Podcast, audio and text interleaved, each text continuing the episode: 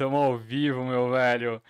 Bom, estamos aqui hoje, Regal Podcast 14. Olha só, já passamos do 10 faz um tempinho já.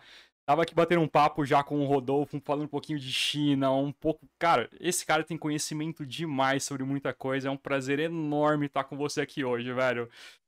Prazer demais. Boa noite, bom dia, na verdade, aí. Tudo jóia, velho? Tudo jóia. Obrigado aí o convite, cara. Muito bacana aí ter te conhecido. A gente tá falando aqui agora. Já trocamos uma ideia gigante aí agora há pouco, nesses últimos minutos, e vamos, vamos continuar. Tamo junto. Boa noite aí para você e para todo mundo que tá assistindo a gente. Pô, que legal. Aqui a gente tá. A gente marcou para as 9, já são tipo 9h24 da noite, mas aí, aí são 8h24, é isso? Tá o dia é, amanhecendo aí agora. Pô. Quase dia 10. Olha só. Cara, e como que é o tempo aí? Conta um pouquinho mais. É, para quem não sabe, a gente tá falando, eu tô aqui no Brasil, tô na cidade de Jundiaí. Rodolfo tá na China, em Shenzhen, é isso? Isso aí. Show, cara. Conta um pouco o que, que você foi parar na China, cara. Você, na verdade, é daqui de Jundiaí, né? Uh, tem uma história bem legal aqui de empreendedorismo, de família e tudo mais. Foi parar na China, cara. Qual é que é dessa? Exato. Bom, é, minha empresa é a Quai que bastante gente conhece, principalmente quem é de Jundiaí, né? uma rede de clínica já tradicional na cidade, que pouca gente conhece, mas ganhou o Brasil, né? Hoje a gente é uma das maiores redes de clínicas odontológicas do país, com 250 clínicas. Então é clínica pra caramba. E um negócio muito sólido, assim, são clínicas com parceiros muito fortes nossos. Então, é, eu particularmente, é, eu sou engenheiro, eu projetei mais de 86 clínicas, antes da gente ter um setor próprio de engenharia e arquitetura, que hoje já tem bastante gente. Então, é, eu construí junto aí todo esse crescimento, viajei para tudo que é lugar do Brasil, conheço aí, é, morei meses em vários lugares, morei cinco anos em Teresina, no Piauí, é, São Luís do Maranhão, Fortaleza, é, Santarém, no Pará, passei um bom tempo lá. Então, assim, conheço um pouco do Brasil é, como ele é de verdade, né? Porque nessa essa área de clínica odontológica, primeiro que você contrata muita gente que é primeiro emprego, é, faz treinamento para essa galera, que às vezes é o primeiro treinamento que a pessoa passa. A gente faz muita ação junto a escolas públicas, então já entrei dando palestra, ensinando os outros a dar palestra é, em escolinha no interior do Maranhão, assim, coisa que é, é chão de barro mesmo, pesado, cara. E a gente ajuda muito essas comunidades mais carentes, a gente abre clínica em lugar que tem gente que nunca ouviu falar, né? Isso é muito bacana. Às vezes a gente é uma das únicas empresas que pagam até um que pagam um salário mínimo para as pessoas, no mínimo, sabe? Então é, é bem bacana participar do desenvolvimento do Brasil também. Né? Pô, você fez muita é coisa, Rodolfo. Você é novo, cara. Que idade você tem? Tenho 31, cara. 31, cara, novo pra caramba. Isso é, é muito é. da hora. Você conheceu o Brasil inteiro já. Você teve uma vida meio que de viajante aqui, na verdade, né? Como que é isso, cara? Como que é? Como que foi esse período aí de abrir clínica meio que em várias regiões do Brasil? Você ficou meio que um tempo meio que sem casa, digamos assim? Ou não foi bem assim? Sim, Oi? fiquei um tempo sem casa. Tipo, eu tinha minha central, que era o meu AP lá em Teresina, no Piauí, que é uma cidade que eu amo de paixão, cidade linda, que pouca gente conhece, né? Às vezes é só, pô, Teresina, onde fica isso? E é um lugar maravilhoso. Turismo então, minha central lá, tem, era lá. Hã? Turismo lá é forte?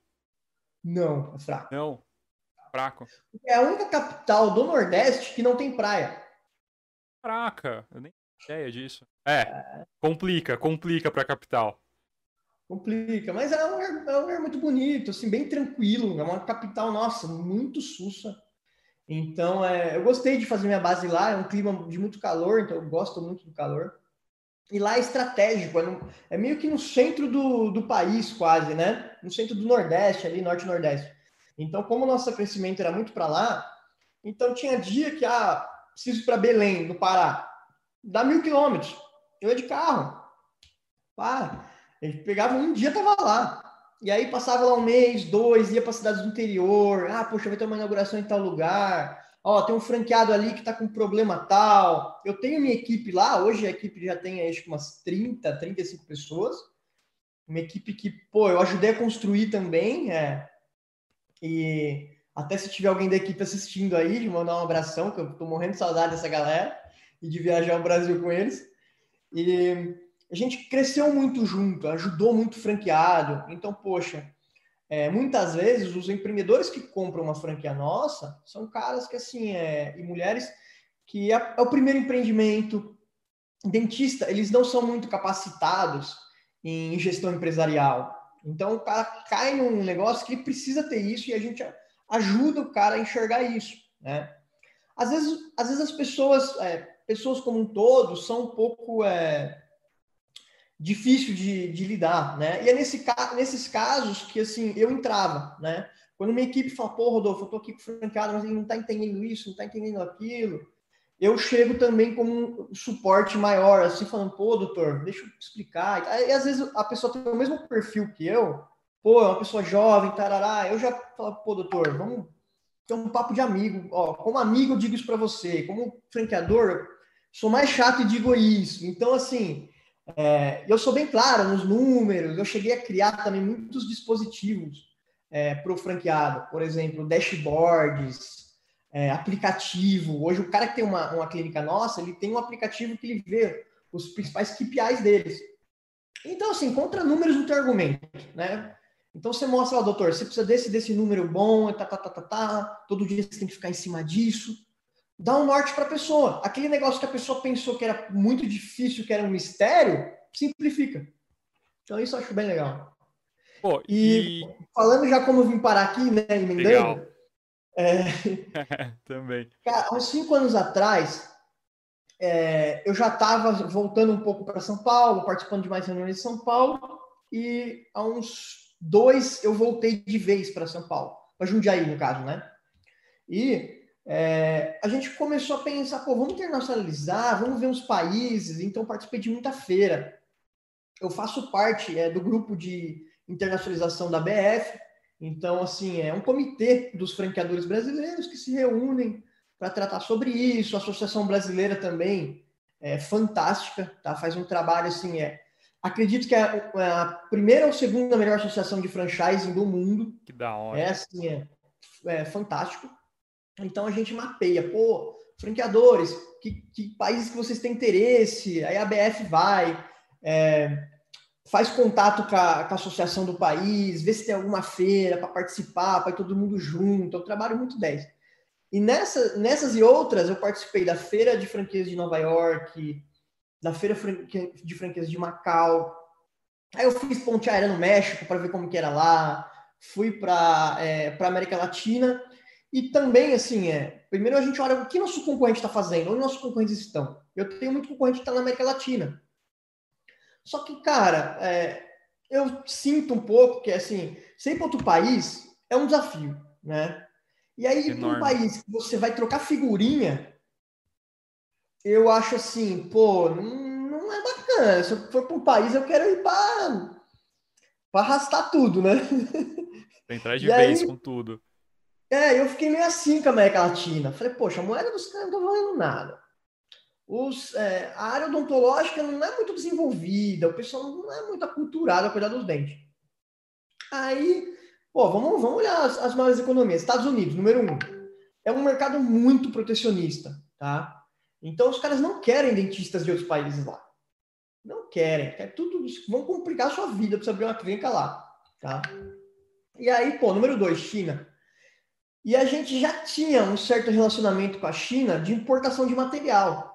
Tá? Eu já comprava algumas coisas, a gente já estava com os projetos.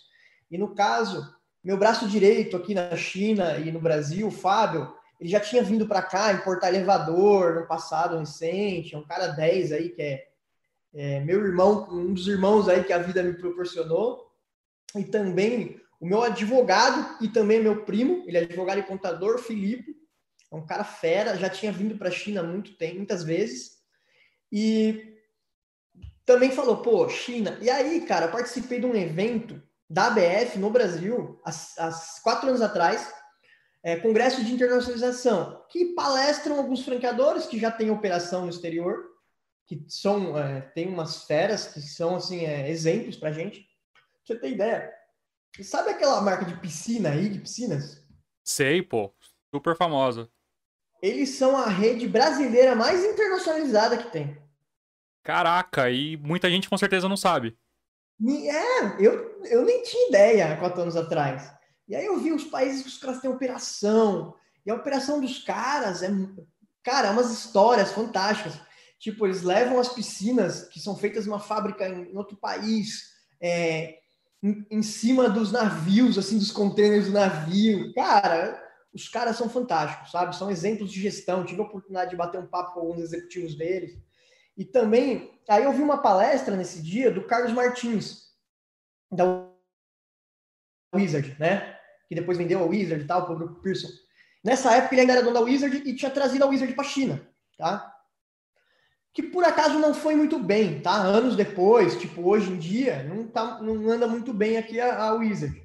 Mas, é, na época, cara, ele tava pilhado na China. Ele não tem como não ficar quando você vem para cá, né? O negócio que é, é legal. E ele tava pilhado, e ele abriu um discurso falando chinês e tal. Eu falei, nossa, cara, vamos dar uma pesquisada para a China? Aí começou a pesquisar, pesquisar. Eu falei, meu, vamos para lá, né? Já tava sossegado aí um mês. Fomos justamente eu, Felipe e o Fábio. Passamos 30 dias na China, cara, fazendo assim, é. Acho que foi a viagem mais é, pesada que eu já fiz na minha vida, cara.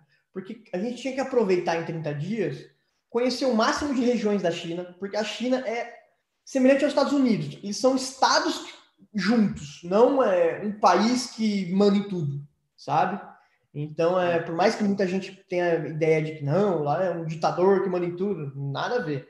Aqui, é, é os estados têm muita autonomia, tá? Então, você tem políticas diferentes em cada lugar. Pra você ter ideia, tem cidade aqui na China que é, tem porte de arma. Caraca, velho, eu não tinha nem ideia. Essa é interessante, né? Essa pouca gente sabe. Tem cidade que tem porte de arma e, tipo assim, é, passa de pai para filho, é um negócio meio que dos antepassados. Então, meu, a China tem de tudo, cara. E aí, nessa viagem de 30 dias, é, começamos a, a entender, né? Fiz reunião com uns 10 advogados, 10 contadores, é, agência de marketing, visitamos clínica de concorrente aqui. E, cara, tomamos uma sacada que, meu, aqui vai ser. Vamos abrir uma clínica nesse lugar, né? Participamos de muita feira e etc. E aí, para resumir até um pouco a história e chegar no dia de hoje, há dois anos atrás, a gente teve a oportunidade de fazer uma joint venture com os caras número um aqui da China. Só que assim, é, os, os modos operantes das clínicas chinesas são muito diferentes das clínicas brasileiras. Então, assim, desde a tratativa com o cliente, quanto aos protocolos de tratamento, é, da profissão em si do dentista, como o cara faz uma restauração, como o cara faz uma lente de contato, é tudo diferente. Então, do modo que estava sendo costurado, não ia ser uma clínica brasileira na China ia ser uma clínica chinesa com brasileiros. Entendeu? E brasileiros é, com as mãos amarradas. Porque os caras não iam entender e ia, a gente ia gastar muita energia fazendo eles entender. Ia ser, ia ser mais custoso é, as conversas e reuniões do que o trabalho em si. Então, assim, ia perder muita energia. E aí eu tomei decisão, cara. Fiz uma coisa que pouca gente faria. Falei para os bilionários, falei, olha, obrigado, vamos continuar sendo amigo. Pode guardar seus bilhões e que a gente vai abrir sozinho. E aí abrimos a primeira clínica aqui. É, para ter ideia, a gente estava com a clínica pronta, cara, para abrir dia 30 de janeiro desse Puts. ano. Né? Passamos a virada do ano, cara, montando as cadeiras aqui da clínica e tal, porque, tipo, eu sou engenheiro, cara. E aí, quando o cara cobra para mim uma fortuna para instalar um negócio, eu não consigo não ir lá e instalar eu mesmo, né? Mete mão na massa, é. né, velho? É, tenho dessas. E aí, é, dia 30 começou já esse negócio de vírus e tal. Aí o governo mandou fechar tudo, cara. Eu falei, nossa, ferrou, né? E, cara, eu, ia, eu tava para comprar um equipamento aqui, um tomógrafo, que, meu, é caro igual no Brasil essas coisas. Porra, não tem que, é tomógrafo, não. mano? Explica. Dá uma olhadinha no Whats. Eu acho que a galera tá querendo falar com você aí. Vê se. Tá tudo, tudo. Vê se é no, no PC, se tá aberto. E, cara, o que, que é um tomógrafo, mano? Explica isso pra gente, tipo, pra gente contextualizar. Tá. Deve ser caro pra caramba, né, mano? Nossa, caríssimo. Um tomógrafo. ah, meu WhatsApp tá piscando, né? É isso. É, acho que é. Dá uma olhada, acho que a galera tá mandando um alô aí que tá te chamando, ou tá avisando que tá te assistindo, sei lá. Pronto, desliguei. O tomógrafo, cara, é um raio-x 3D, resumindo, para ficar bem Caraca. mais fácil. Então, quando você tirava aquelas panorâmicas, sabe? Que é só aqueles. Você vê aqueles dentes e tal. Para alguns tipos de procedimento, aquilo é pouco para o dentista ter uma visão melhor disso. Né? No Brasil é muito normal. A maioria das clínicas tem só o panorâmico, porque ele custa aí uns, uns 100, 120 mil, é um pouco mais sussa. Mas aqui não tem como a gente entrar com equipamento meia bomba, né? Então a gente tem que mirar logo no céu. E, cara, aqui tem uma dificuldade que os bancos não financiam para estrangeiro. Então você tem essa outra barreira de entrada que é muito famosa, quem for estudar sobre o mercado chinês, que é uma empresa estrangeira. É difícil de concorrer com as chinesas por causa do acesso a capital. Aqui os chineses, cara, se eu, ó, se eu fosse chinês, os caras me mandam mensagem todo dia, meu banco. Ah, é 700 mil RMB, que é mais ou menos 700 mil reais já. É, Mais ou menos um por um. é, tá quase um por um. Eles liberam assim, em um clique, se eu fosse Caraca. chinês. E quando eu cheguei, eu até fiquei em dúvida, né? Falei, meu, será que eles liberam? Fica me mandando mensagem. Eu liguei lá, né? Fui lá com as minhas assistentes. Ah, você tem esposa chinesa? Você é... Você é chinês? Não. Ah, então impossível para você. Ah, então beleza, né? Tchau, vou seguir minha vida. E, mas para esses equipamentos, como na época eu tive que gastar muito capital de giro, mantendo a clínica fechada por, sei lá, cinco meses quase, eu meio que me descapitalizei para comprar esse equipamento. E aí eu falei, nossa, cara, é, porque na hora de sacrificar alguma coisa, meu, ah, não sacrifica o equipamento, né? Vamos continuar aberto, não vou, né, fechar as portas porque eu não consigo equipamento, vamos embora, né? Aí fiz uma parceria com uma clínica aqui do lado, mandava o pessoal para lá, papapá, o cara até ficava impressionado. Falei, nossa, mas de onde que vocês tiram esses estrangeiros para vir fazer exame aqui, né? Engraçado. E aí é, conseguimos reconstituir, abrimos é, dia 1 de abril, que o governo já deu a reabertura de mercado aqui, papapá, e conseguimos é, reescalar a clínica, é, fazer uns lucros, a clínica então começou a andar, cara, bateu o break-even, que a gente chama, né? No segundo mês. Caraca, velho. Foi um negócio fantástico, tipo, no meio do vírus, com assim, com, com muitas dificuldades, né? Hoje, assim, eu não consigo trazer mais dentistas brasileiros para cá, eu tô meio engessado nisso, né? Eu preciso, porque aqui minha operação está pedindo isso. Eu tenho muito paciente e pouca gente para é, tratar. Hoje eu estou aí com quatro dentistas, mas eu tenho mais uns quatro para vir. Tem então, demanda. É.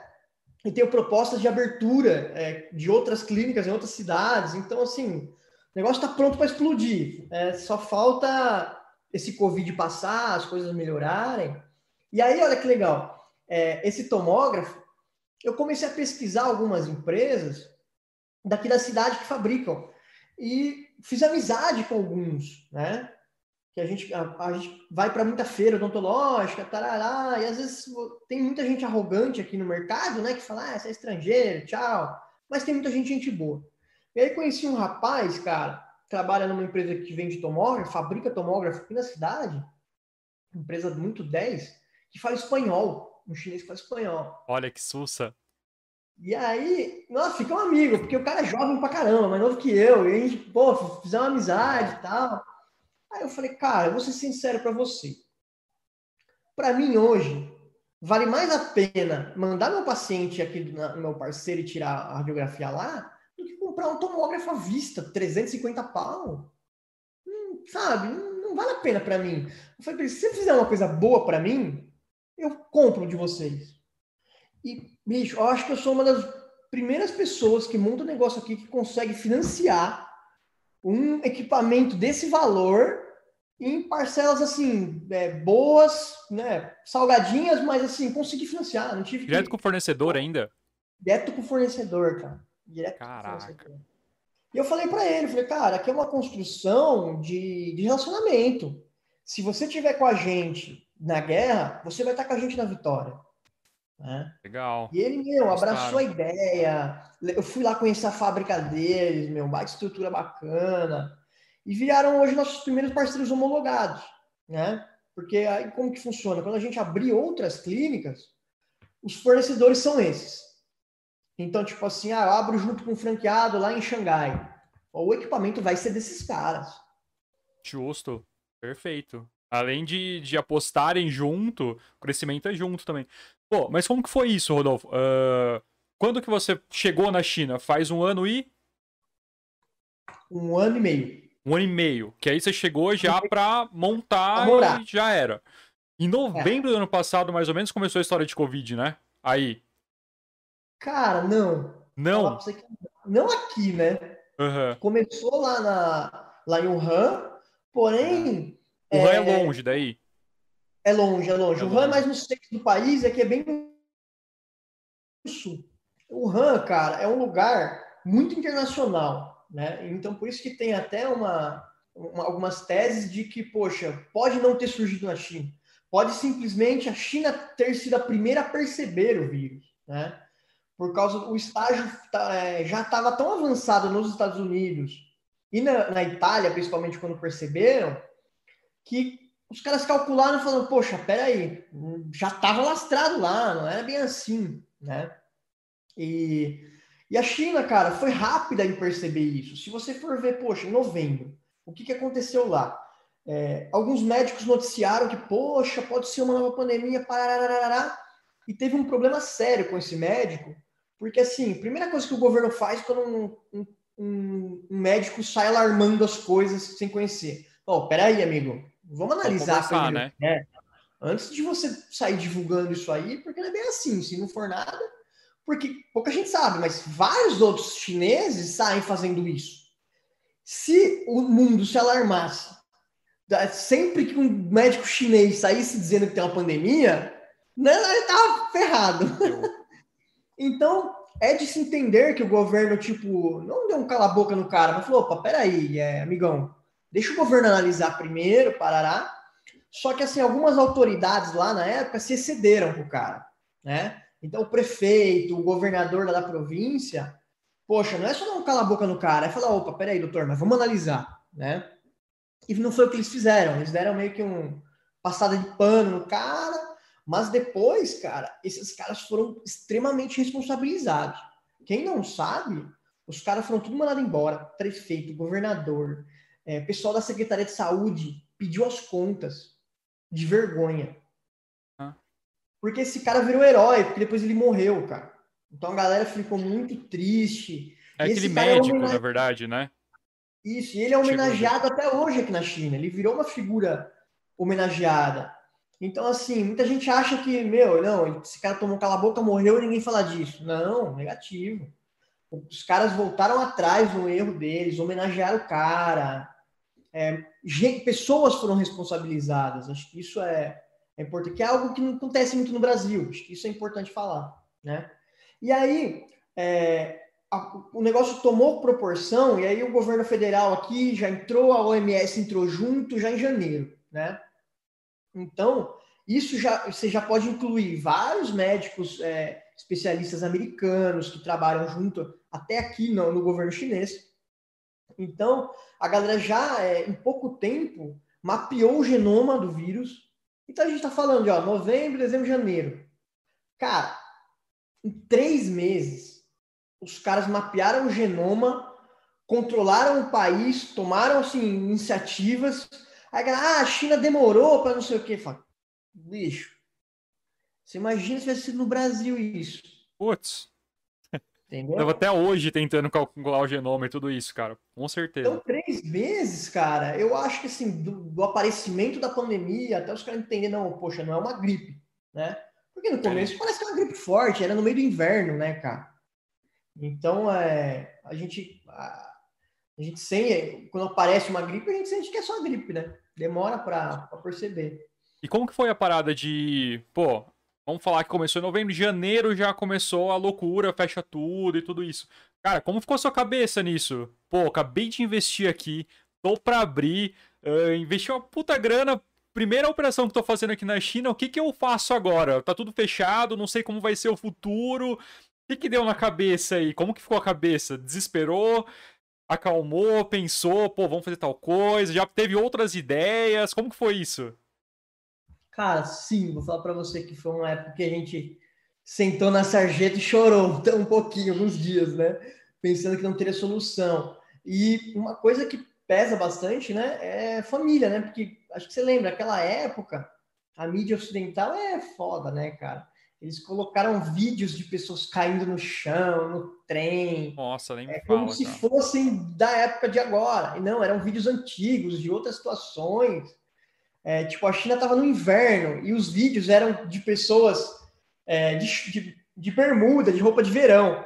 Então você já percebia que assim, tem uma coisa errada, né? Não fazia sentido. Sim, cara, eu vi vídeo de gente falando que ficaram desesperados porque cachorro pegava. Aí na China estavam tacando o cachorro dos prédios, cara. É, tipo, absurdo, sabe? As coisas que começaram a falar. Né? Absurdo, cara, absurdo. Não, e, e teve uma, um desespero, uma loucura, virou loucura, que principalmente eu acho que, sei lá, em fevereiro, março, em abril. Em abril eu acho que tava loucura. Todo mundo achando que os chineses estavam ficando loucos, tacando cachorro de prédio, todo mundo caía na rua. Nossa, foi feio, foi feio a desinformação, foi complicado. Imagina minha mãe, cara, me ligando. Pô, imagina. Falando, você... falando ai, chorando, né? Falando, filho, vem embora, papapá, não sei o quê, vai embora daí. Minha irmã também, cara, minha irmã mais velha, bem brava. Ela já ficou, ficou brava que eu queria ficar aqui. Ah, que você não tem bom senso. ficou brava comigo. Se elas estão me assistindo, até um beijão para elas. E... minha mãe, com certeza tá. E elas ficaram bravas, mas assim, eu entendo que o mundo estava tendo uma visão errada daqui, né? Principalmente Shenzhen, cara. Shenzhen, aquela época, acho que teve. Acho que até hoje, aqui teve na faixa de uns 600, 700 casos. Cara, aqui tem, aqui tem 20 milhões de habitantes, meu irmão. Muito pouco. É muito, muito pouco. pouco, cara. E assim, aqui, e aqui é mais pro sul, tal. É um clima um pouco mais quente, tal. Mas, assim, é, a realidade era outra, né? E aí, por mais que tava todo mundo assim, não só eu, mas a família do pessoal que tava aqui também tava ligando falando a mesma coisa, né? E foi a época que eu juntei todo mundo, né? Nesse, nesse espírito de liderança e falei, pessoal, vocês estão vendo que é mentira, o que o pessoal tá chorando, tá achando que aqui é, aqui é super seguro, porque você vê iniciativas rápidas daqui, né? Então, cara, em duas semanas, tava todo mundo de máscara na rua, tinha carrinho drone, cara, andando sozinho na rua, esguichando coisa para matar bactéria. Umas coisas assim que você fica impressionado, né? Então, é, e o governo aqui é muito informativo. Pra você ter ideia, cara, na semana do, do vírus, o pessoal, eu acho estranho, o pessoal fala, ah, mas o governo esconde as coisas aí. Meu irmão, aqui tem um aplicativo que mostrava onde que era a casa das pessoas infectadas. Porra. Tipo um mapa, tipo um Google Maps e, e uma bolinha vermelha nos locais onde, tipo, nos prédios onde teve casos de Covid. Então, assim, para se você tá ali naquela região, você tem mais cuidado, você fica mais esperto. Parará. No Brasil, acho que, sei lá, é um apedrejar pessoas, os caras são malucos, né? Pô, não sei se você tá acompanhando aqui no Brasil, mas, por exemplo, aqui em Jundiaí funciona mais ou menos assim. Ninguém tem usa máscara. A maioria das pessoas, quando usa máscara, usa máscara, tipo, sem tampar o nariz. Fora que você vai no. Mano, você vai no mercado, é o seguinte: a pessoa tá de máscara dentro do mercado. Ela saiu do mercado, ela tira a máscara andar na rua, tá ligado? Você vê gente na rua sem máscara. É, é, absurdo aqui no Brasil, é absurdo. E a galera não tem noção. Eu imagino que com certeza o respeito aí na China que as pessoas têm, a consciência é outra, entendeu? Tanto é que você falou que teve 700 casos aí em Shenzhen. E aqui tem isso num dia, eu acho, em, sei lá, em Jundiaí. É absurdo, é absurdo. O desrespeito que as pessoas têm, sabe? Principalmente com com a questão do, do Covid é muito complicado. E tanto é que o Brasil tá voltando agora, né? Tá tendo meio que uma segunda onda, aí tá todo mundo meio preocupado. E o engraçado foi que, assim, passou a eleição, voltou Covid, tá ligado? É, é meio absurdo. Mas, e aí? Como que foi? Porque você tinha uma operação para começar, não dava para startar. Você chegou a pensar alguma estratégia de marketing? Como que foi esse início? Você pensou também, antes disso, tinha uma estratégia de marketing definida? Porque, pô, você chegou no break-even muito rápido. Você pagou a operação muito rapidamente. Como foi esse processo de levar cliente na clínica no meio de uma pandemia? Você tirou leite Coelho de da pedra cartola. aí, né? tirou o coelho da cartola aqui. Tirou o coelho da cartola, cara, exatamente. Como que foi essa estratégia? Conta pra gente, porque, pô, é fantástico essa história da operação que você iniciou na China. Pior período da história para você começar, a China, e ainda conseguiu se pagar a tá operação certo, e tá sendo um sucesso aí, na verdade, né? Sim. Cara, é muito, muito interessante isso. A nossa parte de marketing, a gente tinha feito assim estudos e tarará e fez uma baita de uma campanha. E a hora que a gente abriu depois do Covid, a gente percebeu vários erros na campanha, porque é isso, cara. Acho que aqui é a primeira clínica internacional da China, não é só a primeira clínica brasileira da China. Então, assim, é um negócio que você tem que é, sentir do mercado. É tipo anúncio no Facebook, né? É, teste A e B. Você não tem uma regra. O, público vai responder de uma forma que você tem que acompanhar o público, né? E é, a velocidade de mudança que diz o sucesso, né?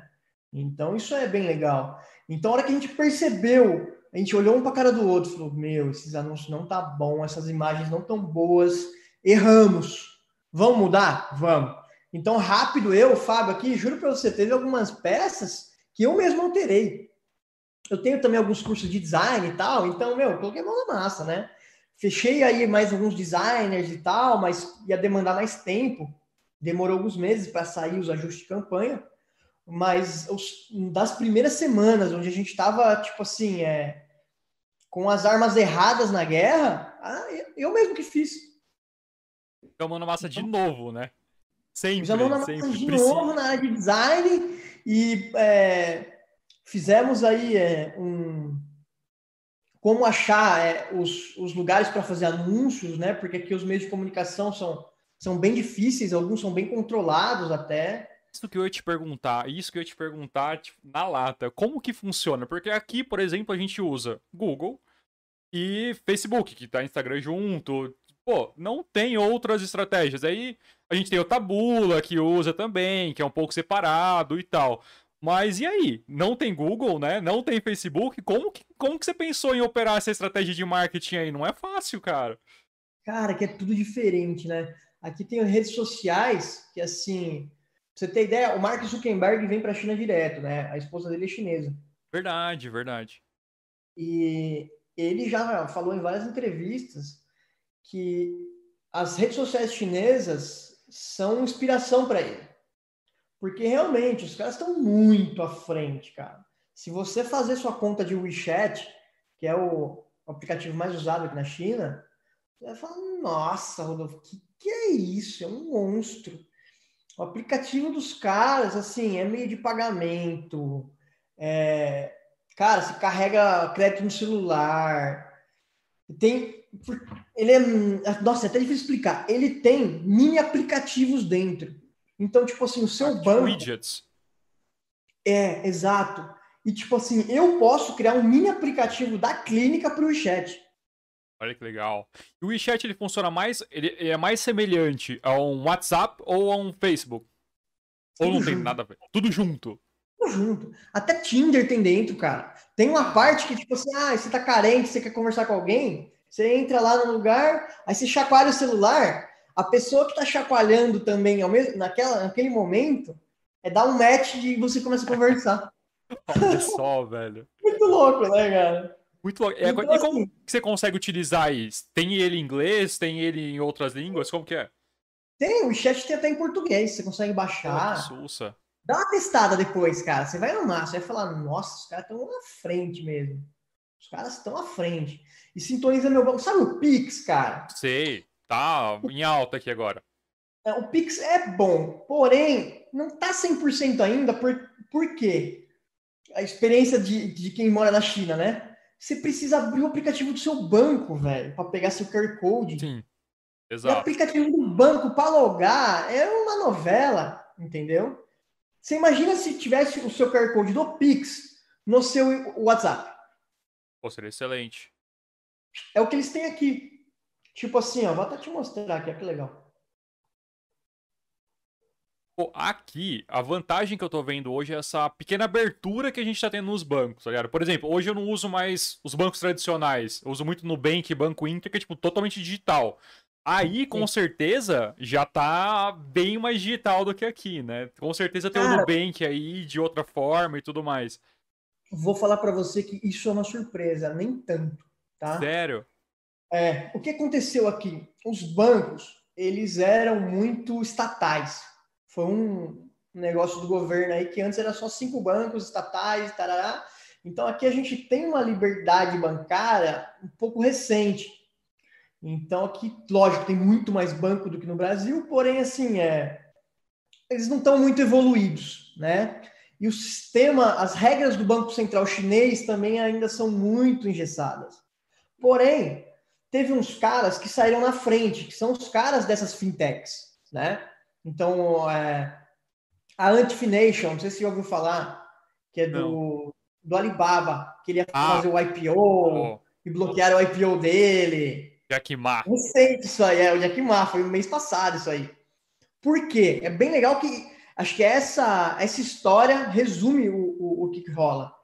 E o Jack Ma falou, cara, pra você ter ideia, ele é bem crítico ao, ao sistema bancário chinês. Ele fala, meu, é, os- as pessoas que estão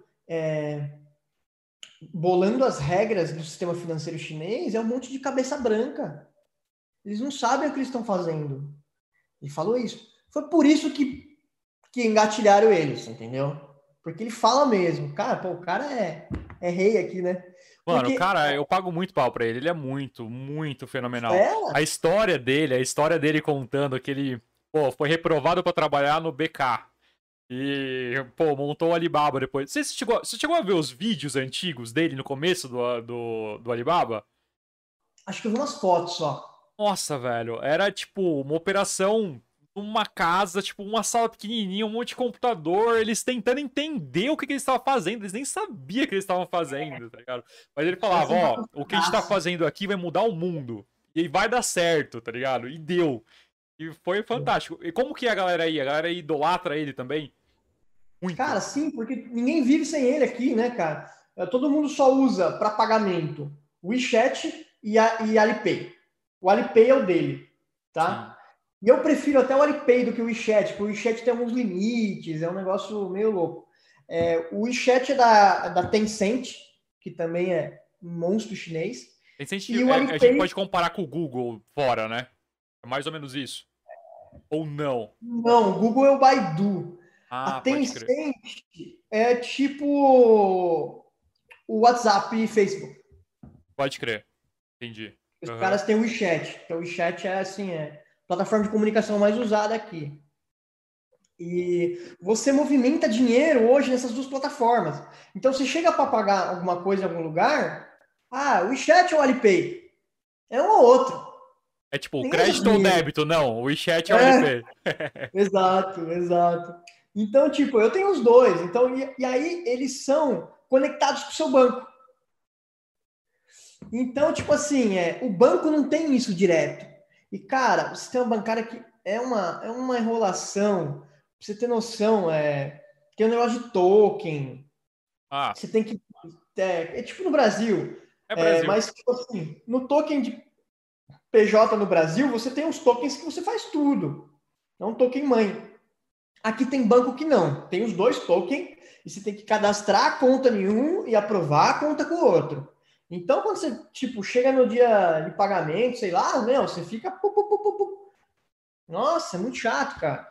Muito É chato. retrógrado, totalmente retrógrado. Tinha que. É, mas é aquelas coisas que a gente conversou um pouquinho antes aqui. Você falou que a China tá se atualizando muito e muito É. rapidamente, né? Você falou a questão de herança, como que era. Isso antes do podcast, a gente bateu um papo aqui e tudo mais. E você estava explicando a questão da herança, como que funcionava antes, que na verdade uh, a herança não ia para os filhos, né? Ia para os pais, para os avós, para os tios e tudo isso. E isso está se atualizando e está melhorando pra caramba. A China está tentando sempre ter uma melhora, principalmente questão de leis e tudo isso. A área bancária com certeza vai entrar nessa atualização aí também, né? Mas como que era essa questão da herança? Conta aí, pessoal, acho que é legal. Sim, isso está vindo, vai começar a valer dia 1 de janeiro, o novo Código Civil chinês. Então, é, até hoje, funciona da forma que, por exemplo, se você tem seus pais vivos e seus filhos vivos e você morre, a sua casa vai para os seus pais. Então, aí depois, a hora que seus pais morrerem, a sua casa vai para os seus irmãos e seu filho fica sem, dependendo da boa vontade dos seus irmãos. Então, quem tem boa relação com os irmãos está no céu, né? Quem não tem, está lascado. O filho fica a ver navios. E aqui na China, os caras são muito apegados ao dinheiro, então é um pouco perigoso. E veio gerando muitos problemas nessas décadas, né? Isso, essa situação processo na justiça, etc. Então, agora com o novo Código Civil chinês, que foi elaborado, é, como eu até te disse, tem gente que pensa, não, o Xi Jinping escreveu lá e, pum, agora tá valendo. Não, né? Teve dois anos aí do pessoal estudando, fazendo é, reuniões por todo o país com especialistas jurídicos, ouvindo todo mundo, e nas OABs deles aqui, e também especialistas é, japoneses, é, alemães, que o Código Civil chinês hoje ele é mais baseado no, é, na lei, nas leis da Alemanha e do Japão.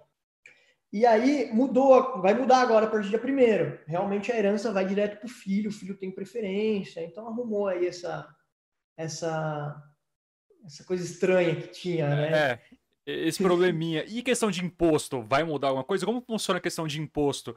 É, no Brasil, bom, você conhece talvez muito melhor do que eu como funciona imposto e quanto que a gente paga de imposto aqui. Como que funciona a China, principalmente trabalhista? Como que é aí? Pô, você tá empreendendo aí, você com certeza já visualizou bem isso e talvez você sabe talvez até melhor do que aqui no Brasil. Sim, e até explicando um pouquinho já uma estrutura é, de decisão chinesa, é, quebrando esse negócio aí de ditador Xi Jinping, né? é, essas políticas tributárias internas da China, é, financeiras, nem são de responsabilidade do Xi Jinping, tá? São de responsabilidade do Li Keqiang, que é o primeiro-ministro. Então, assim, é, a China vai bem, obrigado, não só por causa da figura do Xi Jinping, mas por todo o, o, staff do governo, que são os caras muito feras, você só vê cara PHD, só cara realmente capacitado no governo aqui. E o Li Keqiang é um cara responsável por essa parte é, tributária, financeira, etc. E aqui, no caso, já teve é, reformas tributárias recentes. Então, aqui a gente tem uma carga tributária bem baixa comparando ao Brasil. É, se você for, for analisar, analisando meu negócio, por exemplo, uma clínica odontológica no Brasil vai pagar imposto na faixa de é, 17, 15, 17, até 20 e poucos por cento da receita bruta, tá? Da nota fiscal emitida, vai chegar no fim do mês, no outro mês aí, um boleto referente a 17 a 20%. Não importa se sua clínica está indo bem, está indo mal, se você está dando prejuízo ou não, né? Então, assim, o governo toma de você sem você. É, até quando você está mal, né? Então, isso eu acho muito injusto. Acho um negócio muito xarope. E aqui é mais no, no lucro real, né? Aqui o sistema é mais lucro real. Então, por exemplo, é, até 300 mil meses de faturamento, seria tipo um simples nacional dos caras aqui. O, o tributo é, em cima de nota fiscal do serviço vendido é zero. Tá? Caramba. Então eu não pago nada. Eu vou pagar só 5% em cima do lucro. Então é, é um imposto muito menor. Absurdamente menor. Absurdamente, Absurdamente menor. E eu acho que corre junto com o empreendedor, né? Imagina, se eu tivesse aqui na, é, na clínica, pô, tô no zero a zero, ainda tem que pagar imposto ainda para ficar no prejuízo, porque muitas vezes no Brasil os, é, os, as empresas ficam no prejuízo com o imposto. Se não fosse o imposto, estava no zero a zero. Sim. Então, tipo assim, A empresa está se endividando para pagar o Estado.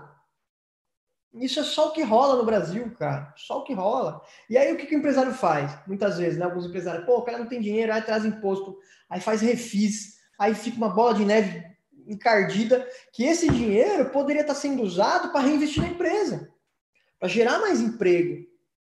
Então, acho que sim, o Brasil precisa de uma profunda reforma tributária, olhando bons, bons outros exemplos, né? Porque também essa política não é da China comunista, né? Eles copiaram de alguém, você pode ter certeza. A China, copiaram o legal é que ela consegue países. copiar as coisas e melhorar, na verdade, né? A história da China é isso, na verdade, né? Se a gente parar pra pensar no começo, muitas empresas foram para aí, eles acabaram copiando e fizeram muita coisa melhor. em tudo. Isso vai na política, vai na indústria, vai em tudo mesmo. E como que funciona? Por exemplo, imposto, a carga tributária chinesa é menor. E como funciona a, o social para os chineses aí? Tem também um assistencialismo igual aqui no Brasil ou não? É mais um Estados Unidos, mais uma liberdade? Liberdade, não sei se seria a palavra, mas como que funciona essa questão? Eu precisar, por exemplo, aqui todo mundo agora tá vangloriando o SUS por causa da Covid e tudo mais. Como funciona, por exemplo, a saúde aí, educação e tudo isso? Cara, eu tenho, eu tenho até um vídeo no meu canal de que eu fui num hospital chinês no meio do Covid. Que eu meio que lasquei meu joelho, eu fiquei quase um mês e meio sem andar. E aí, tipo, foi no meio do vírus, eu tive que ir lá, não teve jeito, né?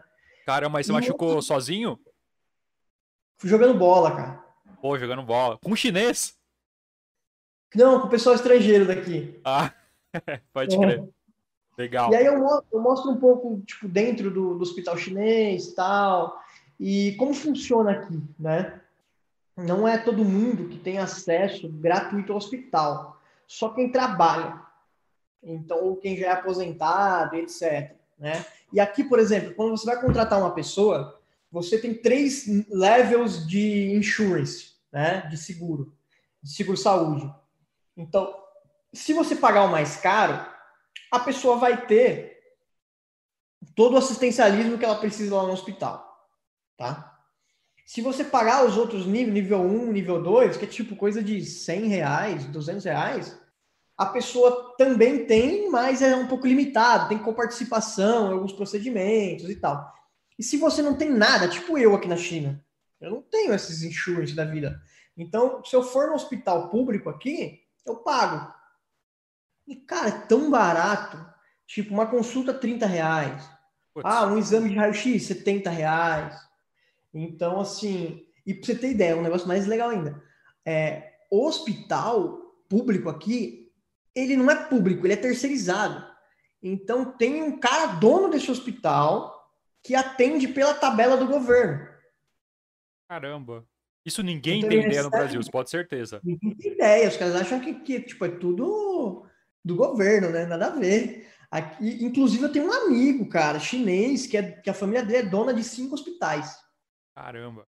E ele, na época, me levou no hospital dele, me mostrou, ele estava erguendo outro hospital, na época, lá em Hangzhou, lá perto de Xangai.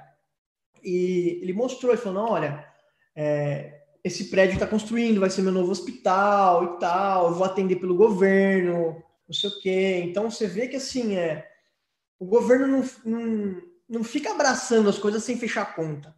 A conta tem que fechar, sabe? Isso eu acho legal, né? Muita gente pensa, não, comunismo, os caras são super assistencialistas, tarará. Pelo contrário, cara, pra você ter ideia, aqui tem algumas campanhas do pessoal estrangeiro de levar comida pro pessoal de rua, essas coisas assim. Meu, os chineses criticam isso, cara.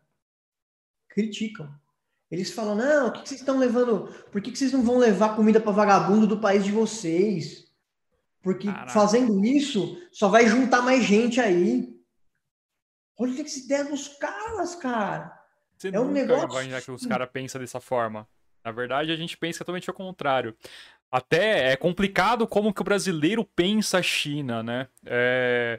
Por exemplo, eu lembro que. Cheguei a comentar com você também sobre isso. Antigamente, a gente brincava que, por exemplo, o chinês trabalhava de graça. O chinês era aquele cara que, pô, pega, precisa fazer tal coisa, contrata um chinesinho aqui, coloca, ele dá um jeito, vai cobrar baratinho, a gente faz e já era. Na indústria, coloca chinês, tudo isso, porque achava. Ou na época até pode ser que fosse, que chinês ganhava muito pouco, né? Era mão de obra barata. E hoje, o chinês ele ganha mais do que o brasileiro, né? A mão de obra dos chineses é mais cara do que a mão de obra brasileira. Com certeza, isso é bem difícil. Aqui eu tenho seis empregados chineses, cara, e o salário deles é alto, é alto. Às vezes, eu acho que às vezes até não condiz com a, com a realidade, assim, tá? Sério? Tá muito puxado, é, é difícil. E tem, tipo, um Mas, salário mínimo assim, ou não? Tem, tem, tem, tem. E, tipo assim, como aqui, é, como o país, ele, cada província tem o seu salário mínimo, isso é muito legal é, estilo Estados Unidos, então você adapta à realidade, porque a China é tão grande, ela é igual ao Brasil. São países dentro do país, né? Tipo assim, se você for ver no Maranhão é, com salário mínimo, você vive. No, em São Paulo, com salário mínimo, você não sobrevive. Então, assim, o Brasil é muito engessado, não, dá autonomia para os estados, né? E aqui tem essa autonomia. Então, aqui, eu tenho um amigo que mora em outra província, ele é segurança de carro forte, né? Trabalha pouco, né? Porque aqui não tem crime. Eu, eu, fico, eu tiro uma onda com ele. Sério, é seguro, cara. Seguro pra caramba. Cara, ele tem 17 anos, cara. Você acredita? Ô, louco. Trabalha segurança de carro forte. É muito engraçado. Cara. É um trabalho muito sussa, porque aqui não tem crime, né, cara? Um roubo de carro forte aqui, acho que é, nessa província ainda é impossível acontecer. Então é um trabalho muito sussa. Ele ganha pouco, eu acho. Ele ganha 1.700 RMB, né? ele mora em outra província e vem para cá assim, de férias e tal. Shenzhen é uma cidade cara. Aqui, uma recepcionista minha, cara, de 20 anos de idade, ganha o equivalente a uns 5.500 reais. Caramba, cara. Recepcionista. É. Aí uma pessoa com curso superior aqui que trabalha, a Ellie, que é minha, minha funcionária aqui mais é, formada tal, ela ganha 10. E como que funciona? Com esse salário a pessoa vive bem. Sei lá, com 5 já dá para viver tranquilo. Com 10, então. Melhor que no Brasil, talvez. Muito melhor. Muito melhor porque aqui, se você vê as ruas como são, a estrutura que o lugar proporciona, a experiência em si, qualidade de vida de você não ter crime, você não é assaltado, não tem nada, isso é muito legal, cara. Muito bonito. Aqui tem um parque muito bonito aqui, é, do lado no, no, bairro que eu moro, é Shenzhen Bay, né? É legal é, pesquisar. Meu, é um parque que beira aqui a costa inteira de frente com Hong Kong. Hong Kong eu consigo ver da minha janela, pra você ter ideia. Olha que da hora. A janela de casa. E aqui é bem na divisa. E tem um parque linear, assim, com a divisa, que é fantástico, cara. Eu ando de bike lá quase todo dia. Muito lindo. Pô, eu falei para vocês, tem que voltar com o seu canal. Tem que colocar mais vídeo lá. Olha, pô, olha o conteúdo relevante que você tem para passar pra galera. Olha, tipo, as paisagens também, pô, mostrar Hong Kong e tudo isso. Pô, tem vídeo pra caramba pra você fazer. Eu acho que dá pra fazer muita coisa. E acho que essa semana volta um vídeo aí, pelo menos. E, pô, você acha que essa. Oi? Preciso de uma consultoria sua disso. Cara, estamos é, aprendendo. A gente aprende junto aí bora lá, porque funciona, funciona. Falando em consultoria, eu falei que preciso de uma consultoria sua também aqui na agência, cara. Principalmente, eu achei legal a questão que você comentou comigo, que você já está preparando a empresa para uma auditoria externa, você já está preparando ela para um futuro, se precisar abrir capital e tudo isso, você já está deixando tudo organizado para isso. E eu, como eu acho que 145% dos brasileiros sou totalmente desorganizado muitas vezes, né? Não totalmente desorganizado, mas tem coisas que eu tinha que ser mais organizado, principalmente pensando em crescimento, né? Eu acho que isso é muito importante, isso eu acho muito legal, principalmente utilizar ferramentas que você utiliza bastante também aí já no começo, né? Porque tá com uma unidade, mas já pensando na segunda, né? Aí. Sim, sim. Eu acho que assim, é, isso é um pouco aculturado do brasileiro, mas por causa da bagunça que é o sistema, né? Hoje, para você abrir uma empresa no Brasil, é um parto e você ainda fica sem entender o que você fez, né? Seu contador fala, assina aqui. E acabou, você nem sabe o que ele está fazendo, né? O cara não explica, às vezes nem ele entende, porque contador é difícil no Brasil. Várias vezes ele está fazendo errado também. E sabe, você vai descobrir a que, que a bomba vier, né? Sim. Essa é a porcaria. Aqui, cara, tem um negócio que a, a, governança corporativa ela já é institucionalizada no contrato social. Então, no contrato social, você já precisa dizer quem que é o, quem que é isso, quem que é aquilo, por obrigação. quem que é o diretor da empresa, quem que é o. É, como que chama? Tipo um primeiro secretário da empresa. E é, na licença da empresa tem a sua foto e fica lá na recepção, cara, sua foto como dono da empresa. Todo mundo vê sua cara, né? Então tem um negócio de responsabilidades, é bem bacana. E todo mês a gente, eu faço o fechamento é, contábil com a contadora, é muito fácil, cara, a contabilidade aqui. Nossa, é muito simples. Então isso falta no Brasil, né? Pô, quantas vezes que um contador vai sentar contigo todo mês para fazer o seu balanço? Não fazem, cara. Não fazem. Eles não têm nem essa cultura. Eles, pelo contrário, eles querem proteger o serviço. O contador, não, deixa que eu faço, só tá tudo pronto. Não se, é, não se preocupe. Meu, isso aí tá tudo errado. Porque às vezes, se Mas... você se entra muito, você vai descobrir algumas coisas que você não poderia descobrir, na verdade, né? O problema do Brasil é a insegurança, tanto jurídica como tributária, né, cara? É muita insegurança. Você não tem noção. Você pode. Igual, a gente tá passando por isso muitas vezes aqui no Brasil, né? A lei diz tal coisa, só que chega em algum ponto que pode ser que o STF, por exemplo, entende outra coisa daquela lei. Cara, isso é. gera uma insegurança jurídica e tributária também muito grande. Isso é muito complicado. E aí, com certeza, essa insegurança não tem, né? Se é tal coisa, vai ser tal coisa. Não vai ter alguém que vai interpretar de uma outra forma ou algo desse tipo. Demais, por exemplo, é, tem um imposto que a lei diz que tem que recolher, mas diz meio que de uma forma que subjetiva. Aí tem uma liminar que está proibindo a cobrança. E aí essa liminar fica lá julgando é, 10 anos. Aí no décimo ano, os juízes dizem. É, aí, tipo assim, a maioria das empresas vai deixar de recolher, né? Porque, pô, a, a empresa vai priorizar por capital na operação do que ficar pagando imposto que está tá em, em treta jurídica. E aí, a hora que o, juiz lá em cima, no final de tudo, julga, ele diz que tem que cobrar. Meu, afunda todas as empresas num, num, num arcabouço de, de dívida e isso gera demissão, é fecha empresa, acaba com a vida da família de um monte de gente, cara. E sei lá, os caras não têm noção disso, né? Que o Brasil precisa dar uma desafogada de imposto, né? Eu sou um pouco crítico até essa reforma tributária, por causa que ela vem antes da reforma administrativa. Então, assim, é aquilo lá. Você é o básico, né? Você tem aqui a sua conta de quanto você ganha e de quanto você gasta. O quanto você gasta tá lá, tá, tá tipo a mesma coisa, tá nivelado e estourando um pouquinho. E você quer é, rever a sua arrecadação. Ah, eu tenho que diminuir minha arrecadação porque eu estou enforcando meus fornecedores, tipo, meu, meus clientes, tipo isso. Você vai fazer isso antes de rever suas despesas? Não faz sentido. Primeira coisa é você cortar suas despesas lá embaixo. E aí você vai falar: opa, peraí, agora eu vou ver o quanto que eu posso repassar isso para o meu cliente. Esse desconto. É o básico, né? Do, do, do empresário do comércio, do cara, dono da padaria sabe disso, cara. E aí o governo não. Primeiro vamos é, mexer na reforma tributária, que vai ser uma reforma meia bomba com certeza, não vão conseguir mexer em muita coisa. E a reforma administrativa, cara, que precisa de um apoio forte com a emenda do Kim agora, porque é, é só tem duas emendas que estão realmente mexendo nos privilégios, né? Porque não adianta ter uma reforma administrativa que não vai mexer em, em um monte de, de penduricário que, e, e, privilégio que esse pessoal tem, né?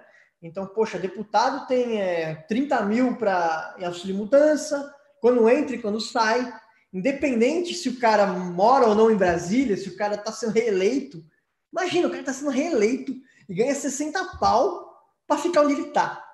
Né? É então, é, e esse é só um dos exemplos, né? Na emenda dele, cara, já tira um monte de privilégio dessa galera e já tem mais de 130 assinaturas, está faltando poucas para aprovar isso aí. Vai ser muito importante para o Brasil isso aí. Pô, tinha que provar. É legal que você tocou nesse ponto, que a gente se conheceu, na verdade, que eu entrei em contato na página do MBL, aqui em Jundiaí, né? E aí eu conversei com o Júnior, que ele é coordenador do MBL, junto contigo, né? E, Sim. pô, conta um pouco da história do MBL, da sua história que casou com o MBL, como que foi isso? Conta um pouco da história do Júnior e como que funciona o MBL aqui em Jundiaí também. Fala ah. um pouco sobre o movimento Brasil Livre aí. Eu entrei no MBL de Jundiaí acho que foi no finalzinho do ano passado, tá? No caso, eu nem era ainda coordenador nem nada, apenas assim, participava e tal. E aí, quem era coordenador era o Caio. E aí, o Caio saiu a candidato a, a vice-prefeito, né, dessa, nessa última eleição. E aí, ele passou a coordenação para mim e para o Júnior. E aí, a gente vem fazendo algumas mudanças aí no, no movimento, tal, dando uma organizada. Então, é, seguindo as diretrizes estaduais, ontem teve reunião estadual, eu participei, bati um papo com o Fernando aí, que é a liderança estadual nossa, um cara super gente fina, novo também na liderança estadual. Então, a gente está prevendo aí é, algumas mudanças, é, um organizacional mais bacana, sabe? É, Para as ações saírem mais do papel e tal, e a gente é, trazer mais gente liberal para o movimento. Né? Então fica até o convite, quem tem interesse aí, é só mandar uma mensagem lá para a página do movimento em Jundiaí e fazer parte, trocar ideia. A gente precisa de mais gente, mais braço. A gente quer acompanhar de fato as coisas que acontecem na cidade. Tá? É um, um papo que eu tenho lá que é, poxa, não vamos ficar só replicando notícia de jornal. A gente tem que ser o primeiro a saber das coisas da, da cidade. E antes disso, voltando aí uns seis anos atrás, uns quase 10 anos atrás, 8 anos atrás, antes de eu ir embora morar para Teresina, eu participava muito dos conselhos da cidade, tá? Então eu ia em toda reunião do conselho de meio ambiente, que eu sou engenheiro ambiental no caso. E eu gostava muito de estar por dentro das leis e tal. Foi uma época muito muita briga política, porque o pessoal é o prefeito da época é, tinha um empreendimento é, vizinho da Serra do Japi e tal, um condomínio é, de indústrias bem na borda da serra, e, e ele se dizia o bom moço, protetor da Serra do Japi, né? E, e aí eu abri o EIA-RIMA, o que é o relatório de impacto ambiental, desse empreendimento, e lá tinha várias nascentes, várias coisas, tarará. Então, assim, não que o empreendimento não seja bom para o desenvolvimento da cidade, mas é, não, seja cara de pau, né? Não queira é, pagar de ambientalista se você não está sendo um, né? Então, a gente deu uma... jogou isso aí no ventilador e tal, na época, e é bem legal. Eu gosto muito da do Japi, eu acho que assim, é um assunto bem controverso, que pouca gente conhece até, muita gente nunca foi na Serra do Japi, nunca, nem sabe tem lugares lindos lá, cachoeiras, etc. E hoje a gente tem um negócio controverso, que eu até já jogo no ar. É, sabe, as, não sei se você já foi na Cachoeira de Morungaba, Cachoeira da Curva. Putz, não visitei cachoeira na serra ainda. Eu fui muito naquelas fazendas que tem café da manhã, tá ligado? Fazer uma trilha na serra e tudo mais. Já fiz isso. Mas as cachoeiras em si, minha esposa não gosta muito de cachoeira, então eu não fui ainda.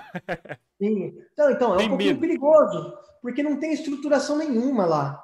Tá? Imagina.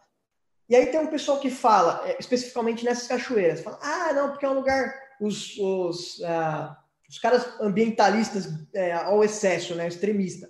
Não, porque lá tem que ser proibido ir, que não sei o quê, para Não, lá não tá numa área de preservação, tá? Então lá tá numa uma área que é, são áreas privadas, tá?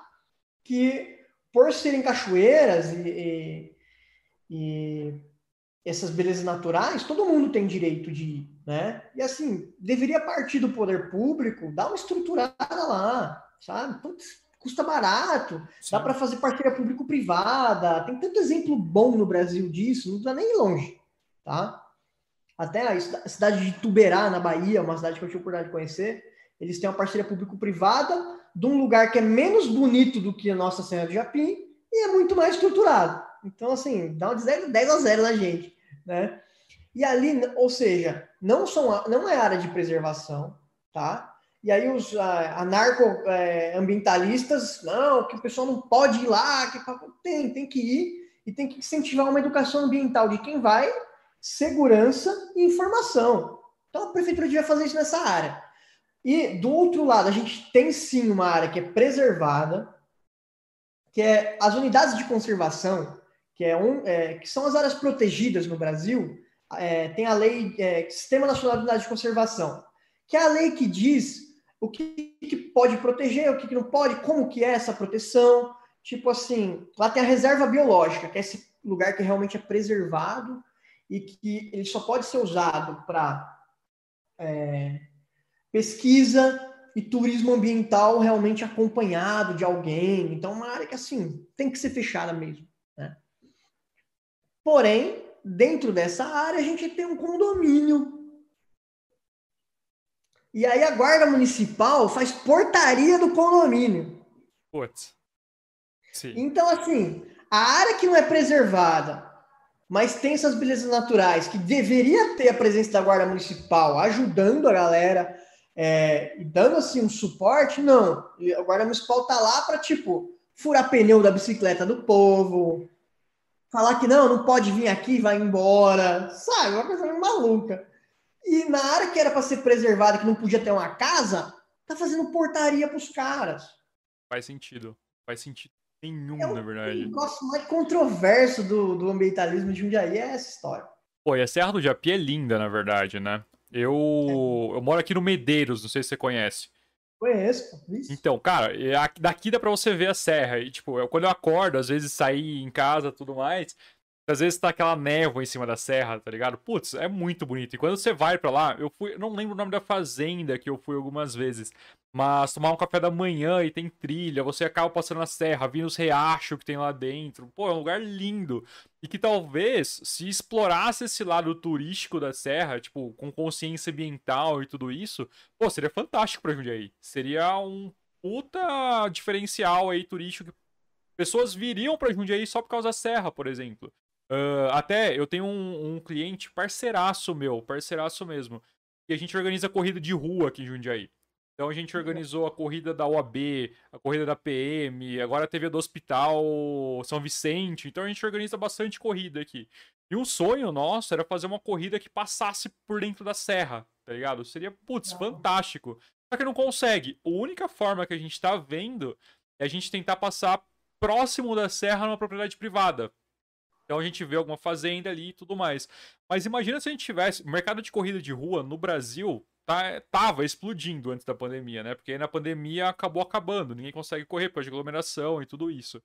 Mas se Jundiaí tivesse uma corrida dessa passando dentro da serra, cara, ia trazer gente pra cá, ia ser um negócio lindo, sabe? Mas infelizmente a gente não tem. E, e, é uma coisa legal que, por exemplo, é uma coisa que se a gente conseguisse martelar lá dentro, talvez uh, com movimento e tudo isso, pô, seria muito legal. Tem muita coisa para fazer aqui em Jundiaí, né? Isso é, é fato. Precisa mudar muita coisa aí que a gente poderia melhorar. Mas, infelizmente, por enquanto tá um pouco complicado. Quem sabe a gente não consegue um mais pra frente aí fazer um marco novo como como da China e tudo mais. Pô, voltando um pouco pra China, eu tava pensando, você tava falando que você tá em Shenzhen, né? Shenzhen é do lado de Hong Kong falou que os, os preços aí, principalmente de, de, salário e tudo mais, é um pouco mais alto que os outros lugares. Você acha que é por causa dessa proximidade com Hong Kong que tem alguma coisa a ver? E, pô, conta um pouco de Hong Kong, cara, pra quem... Eu sou apaixonado por lá. Você falou para mim lá que, já que lá é um pouco inseguro, na verdade. A criminalidade lá tá um pouco alto, que é totalmente ao contrário da China. Mas lá a liberdade é muito grande também, né? Como que funciona? O que, que você conheceu lá? Como que foi? Você visitou Hong Kong? Você conheceu como que funciona o mercado lá? Principalmente essa liberdade que tanto falam de lá, como que funciona? Sim, no caso eu tenho uma empresa lá até. Porra, que, que é a empresa hora. que controla a minha operação aqui na China. Então, é, fui bastante para lá tal. Sim, tem uma liberdade grande lá. É, mas, assim, você sente também que é um lugar perigoso. Tipo, você vê gente oferecendo droga na rua. É, uma prostituição descarada. Você vê a rua meio suja. É um lugar meio fedido, assim, sabe? E, mas tem lugares muito bonitos, né? Tem o Pique lá, que é bem famoso. Que tem um, um Bubba Gump lá, um restaurante lá do Forest Gump, lá no topo. É um lugar maravilhoso, cara. Lindo. Então, assim, lá tem muitas... É, tem muita dificuldade também, só que em outros sentidos, né? E lá é o seguinte, né? A história de lá é que lá é China, foi devolvido para a China, né? Pelo, pela Inglaterra e não tem jeito, cara, vai ser devolvido para a China. Os caras fizeram um acordo, é igual, por exemplo, se algum país tivesse tomado o Rio Grande do Sul e fizesse um acordo para devolver, né? Eu não fico, eu não tomo partido, sabe? Eu acho que eu não tenho esse direito de pô, ser um estrangeiro dando palpite num país alheio, né? Então eu procuro assim é, analisar os dois, lados, os, dois, os dois lados da moeda. Então quem é da China fica nessa de pô, a Inglaterra invadiu a gente, tomou nosso terreno, agora a gente está reintegrando nosso terreno. Grande parte do pessoal que mora em Hong Kong é a favor da integração, porque vai, vai melhorar a economia de Hong Kong, né? que, que tomou um solavanco grande nesses últimos anos. Então, mas também tem o pessoal que teme por essa liberdade, né? Que, assim, é, que não sei se é muito liberdade, é mais libertinagem, sabe? É uns, uns assuntos meio malucos. Essa, sabe esses protestos que teve lá? Não acompanhei. A grande, a grande história, o começo desses protestos, é, foi porque aplicaram uma lei que, por causa de um fato que ocorreu, para poder é, pegar pessoas da China, que, que é, criminosos da, chineses que tenham fugido para Hong Kong e extraditá-los para a China. Ponto.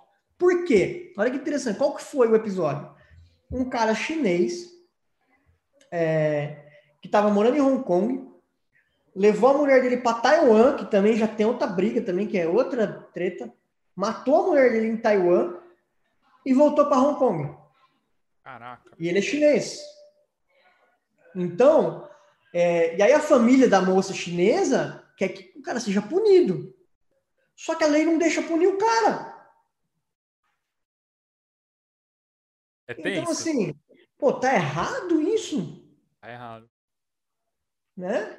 Tipo, pô, os, aí os caras querem criar uma lei para tipo, prender o cara. E aí tem gente que é contra isso, não, porque isso é, a China vai começar a prender um monte de gente aqui dentro que para. Não, peraí, não é bem assim. Né? É bem que você falou, uma libertinagem também, né, pô? Não é, não é bem assim que funciona. Exato. Não pode imagina... funcionar assim. É, o cara ficar impune. Travou meu. meu Travou meu... sua câmera. Travou, Sim. né? Travou também. Deixa eu ver. Aí, voltou. voltou.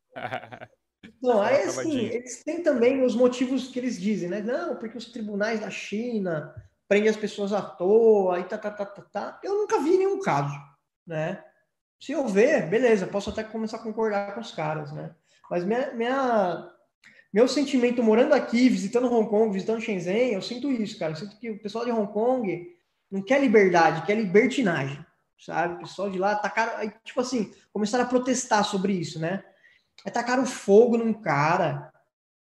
Pô, não, não faz sentido. é o que acontece um pouco na América Latina, né? Com o povo que acha que não é, na verdade, o povo que quer libertinagem, é um povo que é um, um estado louco, na verdade. Não sei se você acompanhou aqui o que aconteceu no Chile ano passado também. Cara, loucura. Nos Estados Unidos agora, a questão de queimar a igreja. Tem uma galera que não tem muita noção de tudo, né? Ela querendo fazer loucura, velho. E, e, quer mudar, talvez, o mundo de uma forma errada. É, é, é, muito louco isso, né? Eu acho que então Hong Kong tá no, meio que nesse, nesse lance, que é complicado demais. Não complicado. faz sentido nenhum. E onde mais você conheceu aí na China? Taiwan. E, e por que você escolheu Shenzhen, na verdade? Porque, pô, é, qual que foi a escolha? Teve uma escolha estratégica, com certeza. Por quê? Cara, eu fiquei muito tempo em Xangai, em Pequim e tal, mas viajei também para o centro da China, lá para Wuhan, Changsha, em outros lugares. E lembra que eu falei que a gente estava para fechar com os caras bilionários e tal, de Venture? Eles me apresentaram Shenzhen. E aí, por vir para uma reunião aqui com eles e tal, eu falei, nossa, mas que cidade bacana e tal. E comecei a estudar para você ter ideia, cara, aqui em Shenzhen os caras constroem mais de 300, 365 prédios por ano. Caraca. Então é mais do que um prédio por dia, que é muito louco. E outra informação legal: em três anos, a China usou de concreto para construir prédio mais do que os Estados Unidos em 100. Nossa. Absurdo. É um crescimento absurdo. Então você tem ideia do quanto cresce aqui, né?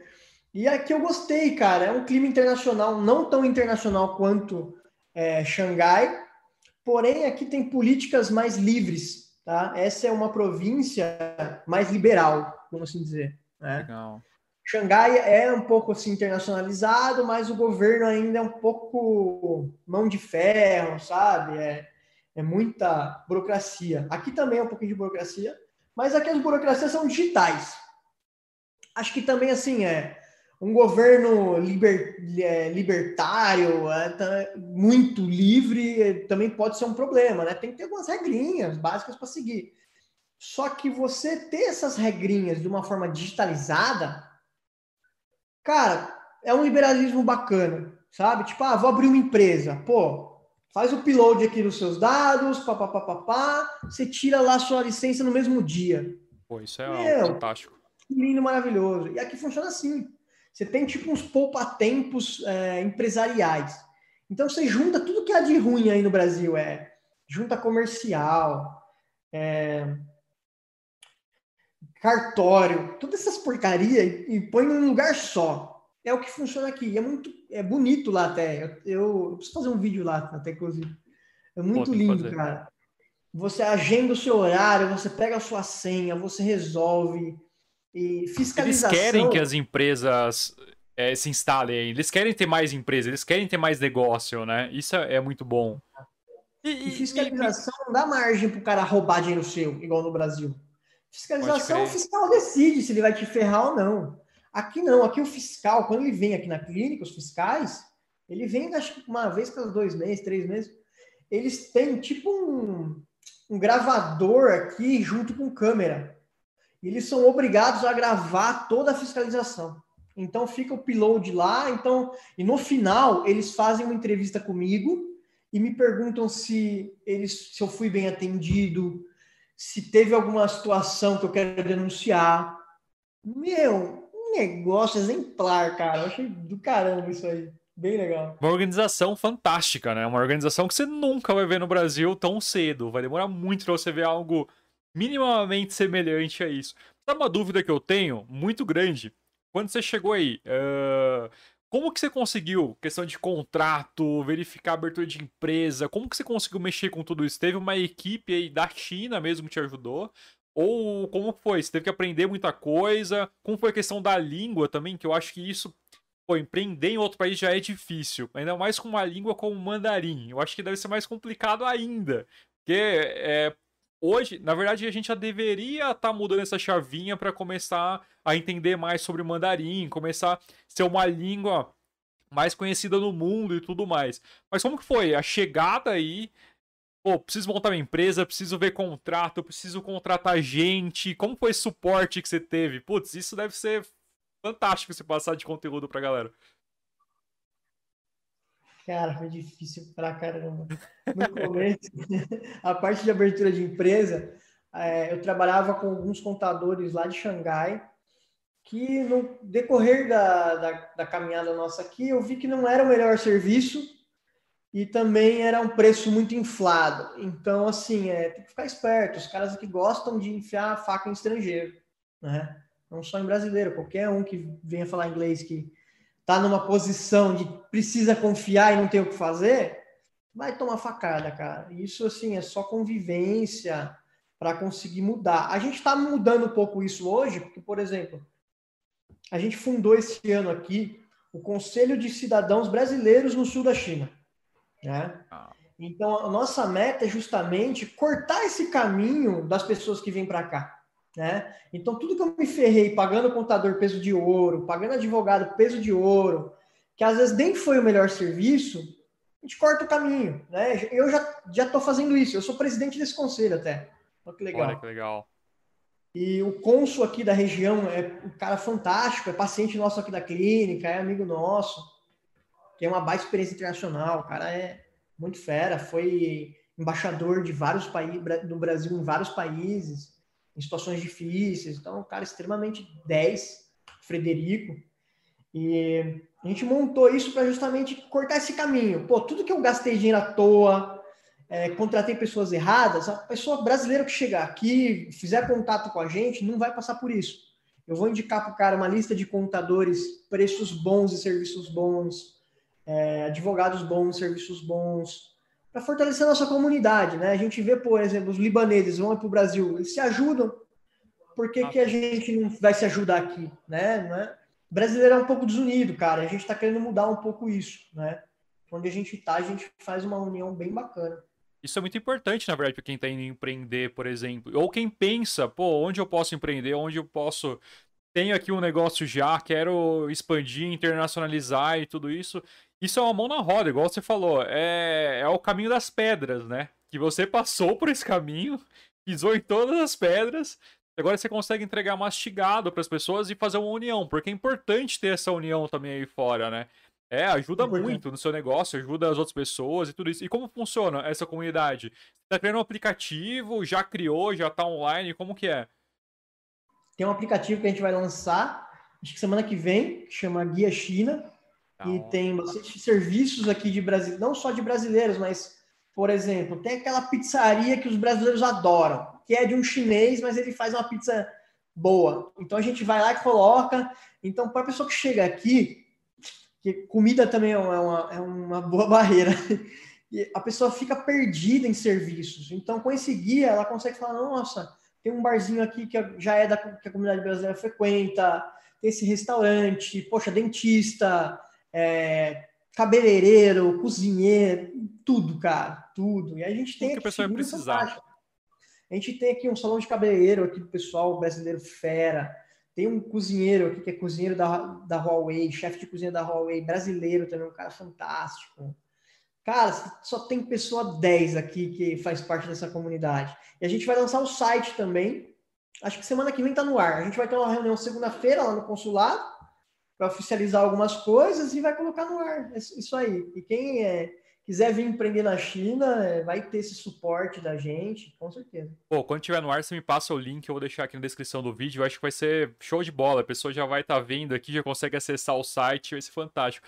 Pô, você tocou num ponto que até me deu fome agora. Uma coisa que eu adoro é comer. E eu acho que todo mundo, brasileiro, ama comer. Como que é a comida aí? Principalmente em Shenzhen. Como que foi essa adaptação sua? Realmente é aquela loucura diferente pra caramba? Você já se adaptou, achou aqueles restaurantes meio brasileiro, conseguiu comer já? Como que é? Ou tem alguma iguaria aí que você já comeu diferente? Eu sou...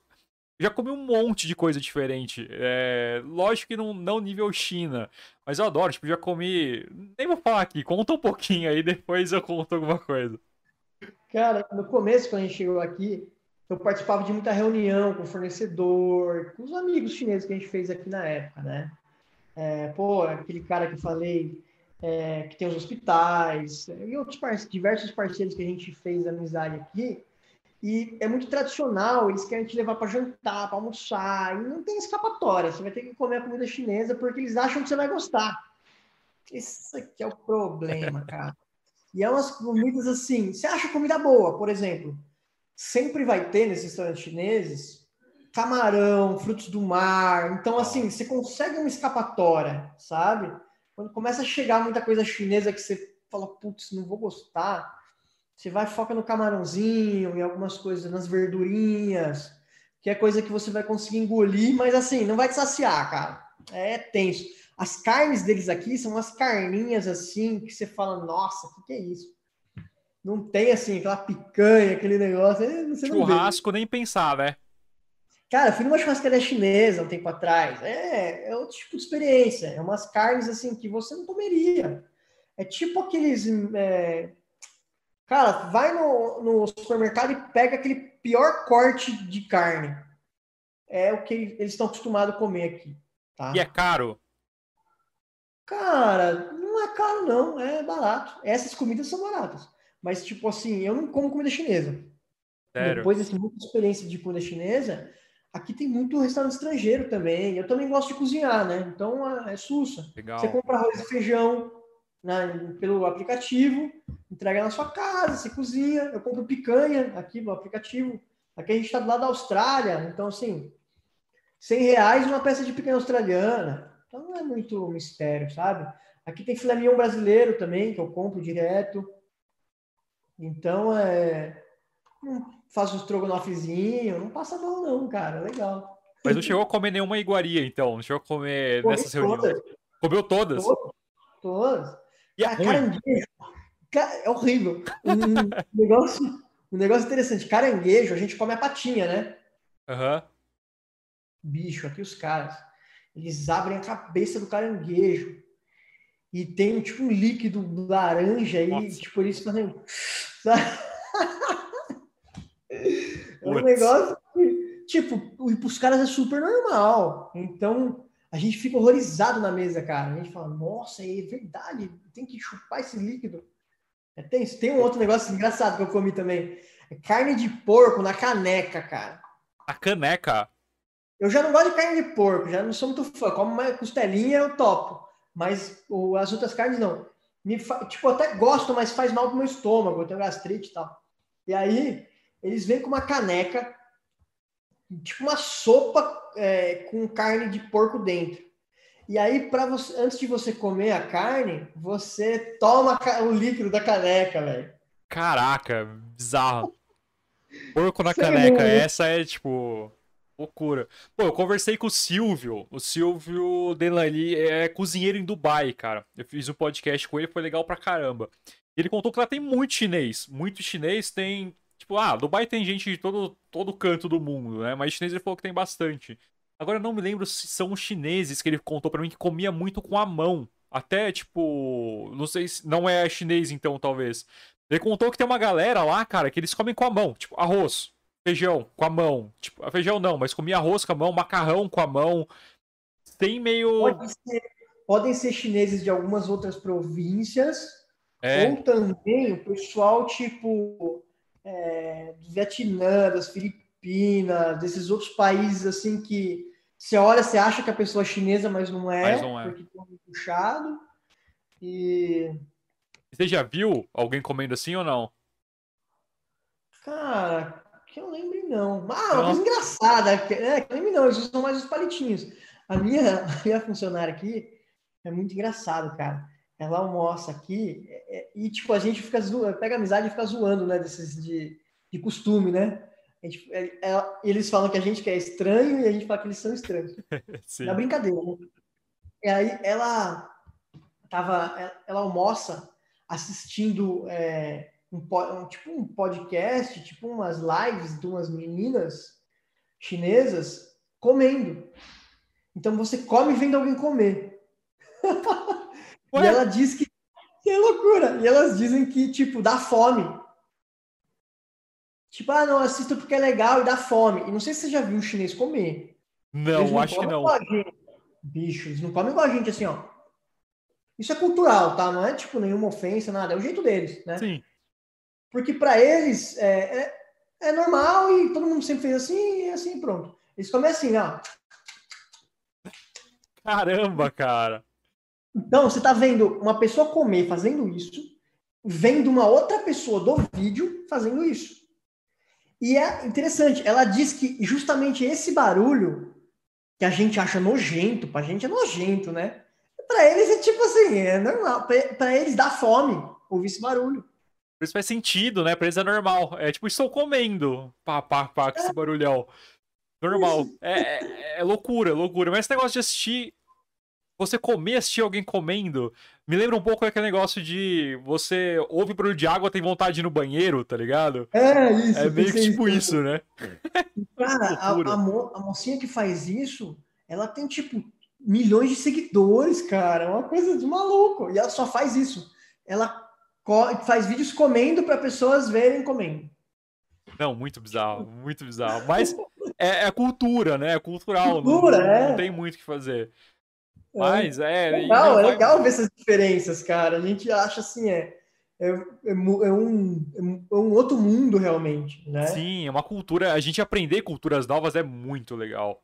Muito é legal. legal. E. Ah, isso que é importante. É uma coisa que eu gosto muito de viajar. Eu acho que isso é uma das coisas mais importantes que você pode fazer, sabe? Se você quer investir dinheiro em alguma coisa para você crescer, para você crescer pessoalmente, intelectualmente, viaja e aprende coisas sobre outras culturas. É, uma cultura as... nossa, uma cultura nossa, por exemplo, que é o oposto, que eles também acham a coisa mais esquisita do mundo. É abraçar as pessoas quando vai, quando vai falar oi. Só o brasileiro pra faz eles, isso, né? Tipo, meu, você é maluco ficar me abraçando? Que, que, mania é essa do seu país? Tipo isso. Tipo o que a gente pensa quando, quando vê um troço desse do almoço deles, entendeu? É, então, tipo, pra eles é estranho, é, é, normal, não tem o que. Só que é aquele negócio, brasileiro é o que gosta desse, desse dessa aproximação, abraçar, beijar e tudo mais. Eu não vejo nenhuma outra cultura que é tão aberta assim como o brasileiro, né? Brasileiro é. Chega, já se enturmando, é. Brasileiro é brasileiro, não tem jeito, cara. É, não vai mudar também. Mas é legal a gente aprender essas culturas. A gente aprende a deles, eles aprendem a nossa. Com certeza ela acha loucura muita coisa do que você faz também. E é normal Sim, isso. Direto, vai direto. mudar. Rodolfo, a gente tá chegando aqui a uma hora e quarenta de, de conversa. Eu acho que a gente falou bastante coisa, acho que foi super legal. Tem bastante comentário aqui, queria ler contigo. Não sei se Washington Feitosa, esse nome lembra alguma coisa para você? Lembra? É uma daquelas feras que eu falei que, que trabalha aí com a gente no campo, que vive aí no mundo visitando as clínicas e mantendo os padrões da nossa rede. Pô, mandou boa noite, galera, aqui. Tô aqui no Ceará nesse momento e tava acompanhando a gente. Tati Oliveira mandou um boa noite aqui também pra gente. Também, outra fera dessa equipe. o Sidney da Silva mandou aqui também um tchauzinho, falando que tá por aqui. Tulim Baraldi também mandou um boa noite. Márcio Cavalcante falou conseguiu, mandou boa noite. Tá em Teresina você usa máscara. E ele falou aqui, ó. Aqui em Teresina você usa máscara até na porta do restaurante. Depois que entrar, tá liberado tirar. Mano, não faz sentido, né? Cara, aqui, tipo, a grande diferença nesses é, de você entrar no estabelecimento aqui não é só na questão da máscara. Acho que isso ficou muito superficial no Brasil, tá? Aqui, por exemplo, é, eles tiram sua temperatura. Todo lugar precisa ter um termômetro. Então, por exemplo, minha clínica aqui, quando abriu, abriu em 1 de abril, é, a clínica não poderia abrir se ela não tiver um termômetro e tirar a temperatura de todo mundo e anotar é, em um lugar. Né? E aí eles criaram um negócio que até, meu, demorou para o Brasil criar isso aí. É o Health Code, tá? Então, o que, que é isso? Você tem um aplicativo no seu celular, tá? No caso da China, é um mini program do WeChat, né? Porque tudo Legal. mini program do WeChat aqui. E no Brasil poderia funcionar como um aplicativo normal, sem estar é, tá dentro de outra plataforma, que é, ele, primeiro, ele, ele fica rastreando o seu GPS, tá? Então ele sabe sua localização sempre, mas é por um motivo de saúde, né? Então, Sim. se você estava em outro país em menos de 15 dias, o seu health code está vermelho. Então, tipo assim, se você chegou de outro país, fique 15 dias na sua casa, você saber se está bem, poxa, você está bem. Então aí, pum, seu código fica verde. E aí sempre que você vai entrar em qualquer estabelecimento, você tem que mostrar esse health code. Pô, olha tá? legal.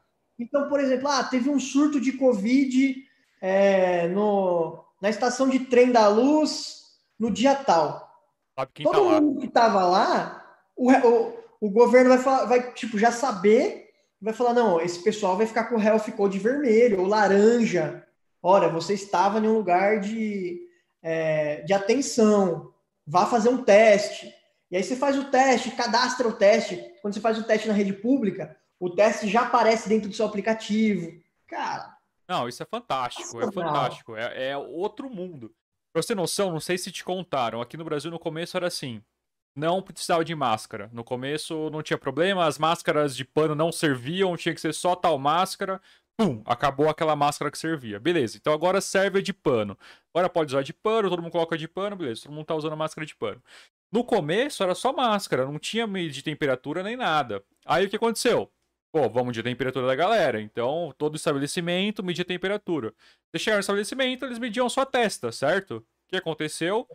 Os brasileiros inteligentes falaram que, na verdade, aquilo poderia fazer mal para o seu cérebro, aquilo poderia fazer alguma coisa. Pô, um laserzinho de temperatura. E agora, o que acontece? Você vai em algum mercado, alguma coisa, eles não medem mais sua testa, eles esperem, tipo, o seu pulso para medir a temperatura, porque, tipo. Ah, beleza. Mano, funciona bem. Tudo, tudo bem. bem. funciona, perfeito, mas tudo é loucura, velho. Tipo assim, qual o sentido de que não pode medir a temperatura na testa, tá ligado? Não faz sentido nenhum, o povo é muito louco aqui. E, uhum. e, isso é tenso. Aí agora, tipo, e o pior é que os mais velhos, principalmente, têm essa pira, entendeu? Não, não podem medir a minha cabeça, eles estão. Teve gente que chegou a, ver, a falar que, tipo, tava lendo o pensamento e aquele negócio, sempre coloca a China no meio, tá ligado? Não, esses aparelhos são aparelhos chineses que leem pensamento e estão mandando lá pra China para ver quem que tá pensando coisa errada. Mano, é muita loucura, muita loucura. E, tipo, não faz sentido nenhum, é absurdo. Então, o Brasil, assim, não sei se você tá acompanhando, mas dá uma olhada, às vezes, na loucura que tá acontecendo aqui. Principalmente sobre o Covid. Sabe o que Oi? acontece? O Brasil, ele segue uma, uma agenda muito americana, sabe? Então, cai essas fake news americanas e os Estados Unidos ele tem uma postura diferente do, da China, né? Você vê que, assim, tá na, na essência do americano querer disseminar a cultura dele, né? Então, assim, você tá no Brasil, mas eu tô nos Estados Unidos, olha, nos Estados Unidos a gente faz assim, vocês deviam fazer assim, porque é assim que os americanos fazem, né? Tipo assim, e os Estados Unidos é, é o número um, e se vocês fizerem também, vocês vão ser um lugar bom, né? Então, isso em N, em N assuntos, né? A China você não vê essa postura, né? Então você vê algum chinês querer implantar a cultura dele aí no Brasil? Não. Em nenhum país. Então esse é um negócio da, da essência da China. Então tem até uma explicação mais técnica disso, mas eu esqueci agora. Pô, mas depois então, você é... pode marcar outro, você pode contar com certeza. sim, sim. Cara... Deixa eu até agradecer o pessoal que você falou o nome aí, o Sidão, todo mundo que assistiu, o pessoal. Pô, aí, tem mais gente aqui. Deixa eu continuar lendo os comentários aí que tem uma galera, cara. Saudade demais essa galera, cara. Tô já um ano e pouco sem, sem ver essa galera. Que no caso eu vim morar aqui um ano e meio, mas eu fiz uma, uma viagem pro Brasil rápido em novembro. Eu fui rever a família, fui para Portugal também, que a gente tá abrindo uma clínica lá, e voltei para cá. Pô, isso é legal. A gente podia falar. Vamos falar um pouquinho de Portugal também, que eu acho que é show de bola. Mas deixa eu só ler aqui. Uh, o Sidney, eu acho que você falou, né? É, mandou um tô aqui pela conta do marido. Eu acho que a esposa dele deve estar, talvez. É sua irmã? É, irmã. Show de bola. O André Vinícius Mingotti, que brotheraço meu também, mandou um parabéns aqui, 1% melhor a cada dia. Vamos. Cara, que é isso aí. Uh, não sei se eu te falei, no começo, tava aprendendo. Então a gente errou pra caramba, tá aprendendo a fazer esse mas tá ficando legal pra caramba. Eu tô gostando demais. Los Lex mandou aqui aí, Rodolfo, salve Agno aqui. Deve ser Boa, brother seu também. É, brother. Pi Sampaio. Libertinagem não dá, temos que ter regras. Boa noite, sucesso sempre, Rodolfo. Mano, acho que é isso aí. Libertinagem realmente não dá, velho. Regra importante pra caramba. A gente tem que ter em qualquer lugar mesmo. Uh, Márcio Cavalcante mandou um boa noite, meu amigo. Você é 10. Murilo Magalhães, seu parente também? Não, Murilo Magalhães? Não. Caramba, Murilo Magalhães da Silva aqui. Filé mignon não fica ah, sem. Hã? Murilo Magalhães é meu, meu sobrinho. Ah. Ele é minha irmã que escreveu. Pode crer, da hora, velho.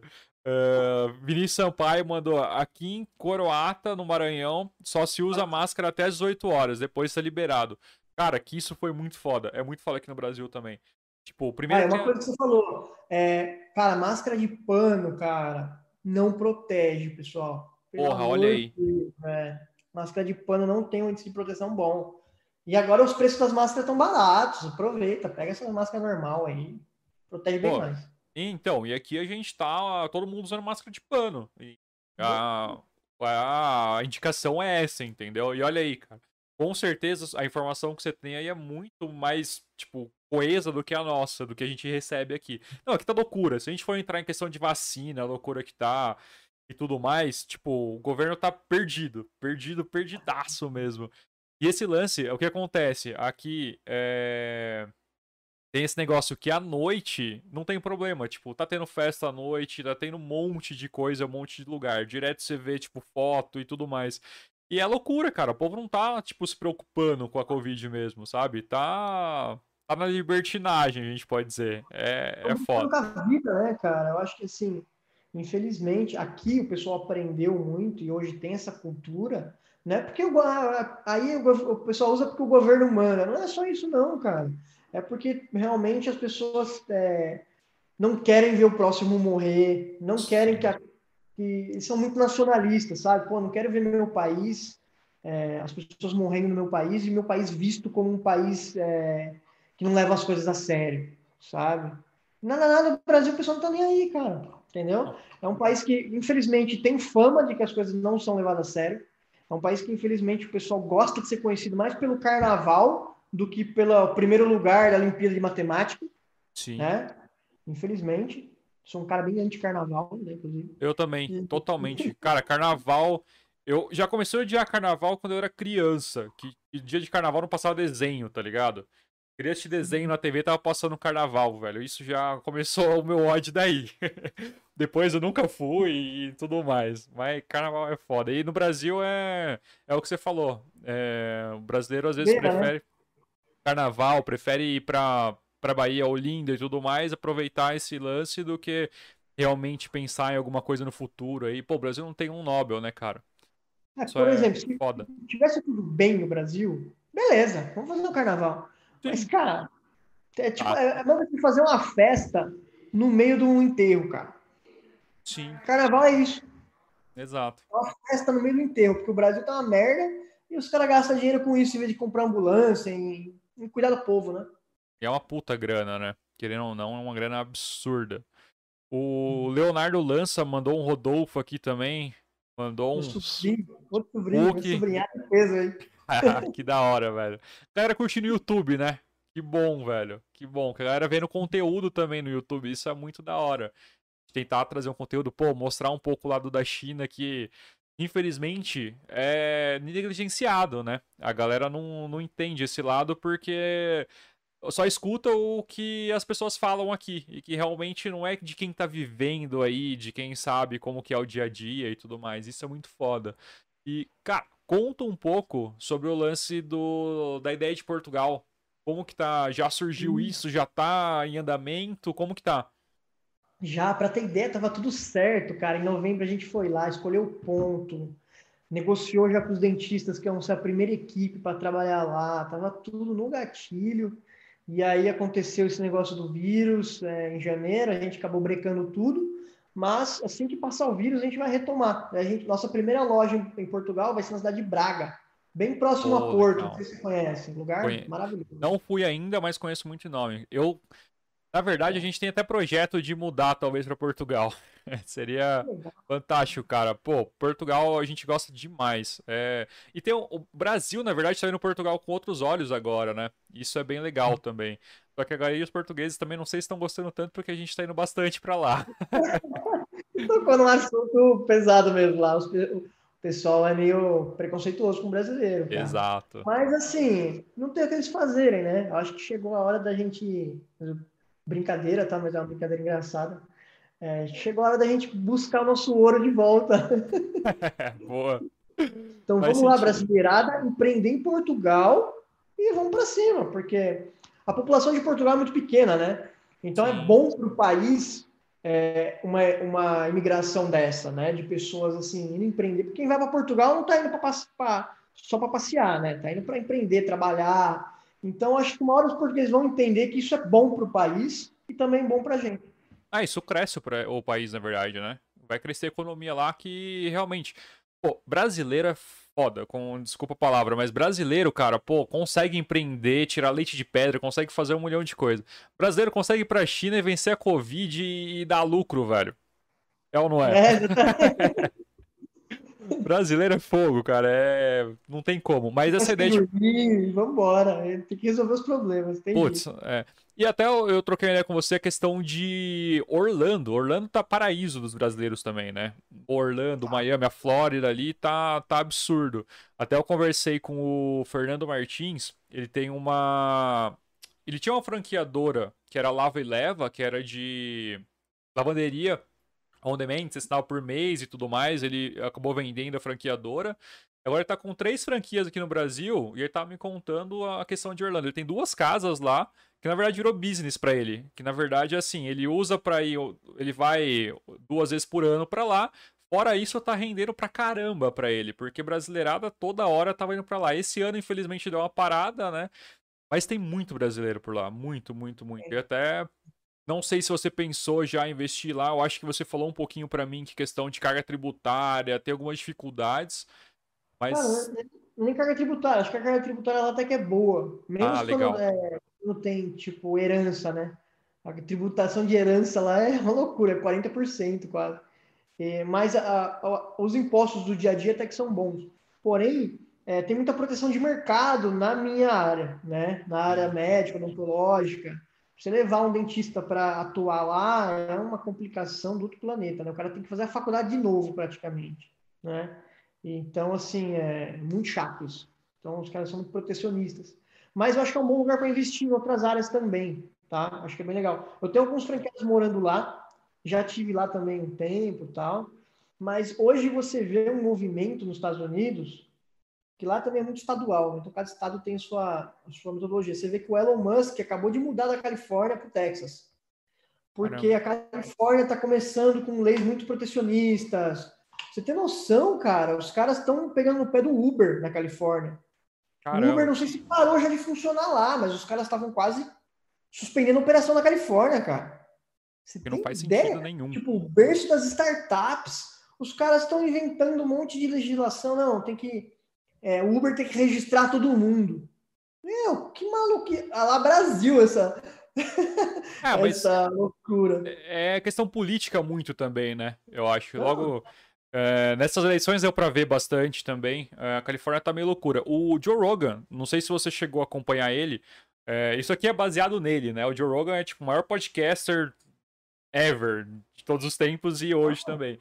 Ele tinha o estúdio dele em Hollywood, que era Joe Rogan Experience. Não sei se você chegou a acompanhar a história dele. Não, não. Cara, não Joe Rogan, ele na verdade era narrador de MMA. Ele também apresentou um programa que era tipo No Limite no Brasil, só que lá fora. Porque ele é um cara muito foda. Ele, ele tipo, sempre foi forte pra caramba e sempre foi aquele cara que, tipo, tinha uma mensagem direta e clara e sabia o que falar na hora certa. E ele começou a montar um podcast na época. Se não me engano, ele começou em 2008, por aí. Cara, pegava os amigos dele, gravava ali no sofá de casa mesmo e foi tocando o barco. E, cara, o podcast foi crescendo, aí começou as mídias sociais, ele fazia mais ou menos sempre isso aqui. Fazia ao vivo e, tipo, transmitia no YouTube. Depois começou a surgir Spotify, começou a colocar no Spotify, SoundCloud, começou a crescer, cara, começou a bombar. Ele alugou um estúdio em Hollywood. Nesse estúdio, ele criou, na verdade, funcionava como Joe Rogan Experience. Era assim, tinha um estúdio de podcast, ele chamava o convidado, mas o convidado, ele não ia só pro podcast, não era só para esse bate-papo, ele tinha realmente uma experiência. Por quê? Nesse estúdio, cara, ele tinha academia, ele tinha um tiro ao alvo de arco e flecha, tinha um monte de outras coisas que, tipo, era uma puta experiência pro convidado, entendeu? E era lá na Califórnia. Esse ano, no, se não me engano, em junho ou julho, é, o Spotify comprou os direitos do podcast dele, que tipo, bombou, explodiu, foi o maior do mundo. 100 milhões de dólares para ter os direitos de transmitir o podcast. Ou seja, olha, Joe Rogan, quero tirar você do YouTube, quero colocar você no Spotify, só isso. 100 milhões de dólares na sua mão. Fechado. Só que ele saiu também da Califórnia. Acabou de montar o um estúdio novo no Texas. A hora que é, você falou do Texas, cara, já me liguei na hora nisso. Tá todo mundo saindo da, da Califórnia. Sim. Indo pro Texas. É muito foda isso. Aí aqui no Brasil, quem fez igual, que copiaram também certinho, que foi muito da hora, foi o Flow. O Flow tá mandando muito bem aqui no Brasil. Eles estão criando uma rede de podcast aqui. E eu meio que me inspirei neles também. Eu quero fazer essa coisa bombar também, cara. A ideia é justamente no futuro a gente fazer uma experiência também. Uhum. O objetivo é esse, entendeu? Chamar o convidado, a gente ter um espaço legal, talvez alguma coisa diferente. Eu gosto de algumas coisas aí também, não voltar no Arc Flash, mas tem algumas coisas para criar uma experiência. A ideia é essa. Eu acho que vai fazer uma parada bem legal, cara. Mas o podcast tá bombando. Não sei se você tá acompanhando bastante aí também.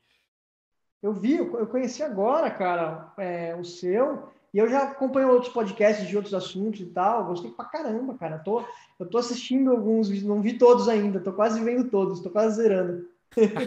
Pô, que da hora. Cara, acompanha um podcast que eu tô seguindo também, que, tipo, cada um tá tendo um assunto. O meu é mais voltado para empreendedorismo, marketing e tudo isso. Lógico que a gente vai falar de tudo aqui. Mas tô curtindo, eu curto muito comédia. Não sei se chegou, dá uma olhada depois. Planeta Podcast. Os caras só do humor, velho. Tipo, só os caras do stand-up das antigas. É bem da hora. Vale muito a pena também uma dica aqui. Velho, vou. Tem mais umas mensagens aqui. Vou só terminar de ler. Uh, ó, o Murilo falou que a mãe está com ele e mandou um beijo para você. Que bonitinho. Beijão, Murilo. Olha que da hora. Cara, Gabriel Húngaro, meu consultor financeiro, tá aqui também. Mandou um cheguei tarde hoje, depois vejo no começo. Pô, abração, Gabriel. Valeu, abração. Tati mandou. Tati Tato mandou um coração aqui também. Vinícius Sampaio mandou um Miléo para Portugal, Rodolfo. Tô no ponto. Tati Tatu é minha, minha esposa. Ela tá em casa assistindo. Pô, que da hora. Também. Ela tem um estúdio de tatu aqui na China. E também é designer em uma empresa chinesa. Então, Olha, ela, tipo, ela, ela, veio nem falava inglês, cara. Você tem ideia. Foi. Mas vocês já namoravam aqui? Já, a gente já tava junto aí, aí mudamos para cá, ela nem falava inglês, ela topou vir para China sem gostar da China, aí acabou gostando, arrumou emprego, nossa, tá carreira subindo aí agora. Putz, que da hora, que da hora. Pô, parabéns pra, pra Tati. Pô, designer é uma área fantástica também, né? Muito da hora. E tem tudo pra aí na China desenvolver muita coisa. Uh, Oliver mandou um Rodolfo aqui também sucesso ou algo do tipo, mandou um, um foguete, um bracinho legal pra caramba.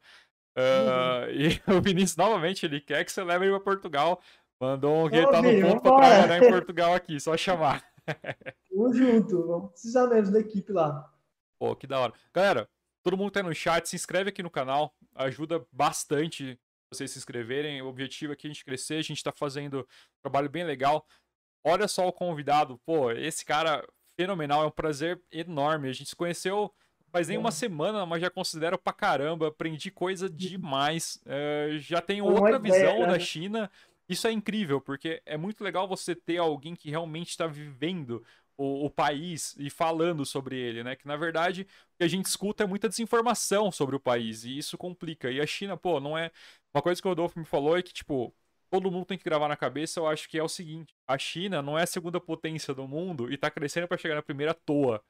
Entendeu? Eu acho que a gente tem que olhar com outros olhos para lá. Eu acho que isso é muito uma, importante. Tem uma frase muito bacana que eu gosto, que é o seguinte: é, o, o, o sistema menos pior, porque hoje todos os sistemas que a gente tem são ruins. Né?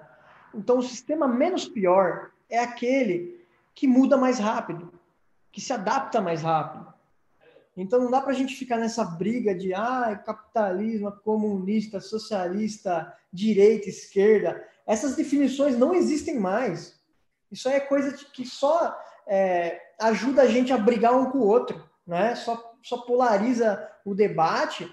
Hoje você tem, por exemplo, os Estados Unidos tomando posturas de mercado dignas de um comunismo antigo, né? Da definição de comunismo antigo, que é taxar produto, é, esse monte de barreira comercial, etc. Ou seja, contra um livre mercado. E hoje você tem uma China buscando um livre mercado, trocando leis e fazendo reformas. Então, meu, eu gosto de política dessa forma, sem esquerda, direita, comunismo, socialismo. Esses negócios não existem mais. A gente tem que sempre é, explodir as, os assuntos e conversar sobre cada um deles de uma forma mais pontual. Putz, eu acho que isso é perfeito, perfeito. Eu acho que essa história de rótulo já acabou, sabe? É. Eu acho que o, o negócio é a gente esquecer rótulo, esquecer o, o que são definições, na verdade, e a gente pensar num, num lugar bom para todo mundo. Bom para o empreendedor, bom para quem está trabalhando, sabe? Uh, com saúde, educação boa, sendo privada, sendo pública, mas se puder, seja público-privada também, e vamos tocar o barco, entendeu? Eu acho que o mais importante é isso. A gente está num momento agora que a gente nunca viveu e o futuro aí a gente tem que esperar só coisa boa, né? E pensar que não existe mais negócio de ficar comunista para cá, socialista para lá, capitalista para outro lado. Eu acho que existe um, uma questão maior, sem pensar muito em ideologia também. Eu acho que a gente tem que pensar um pouco mais para frente agora.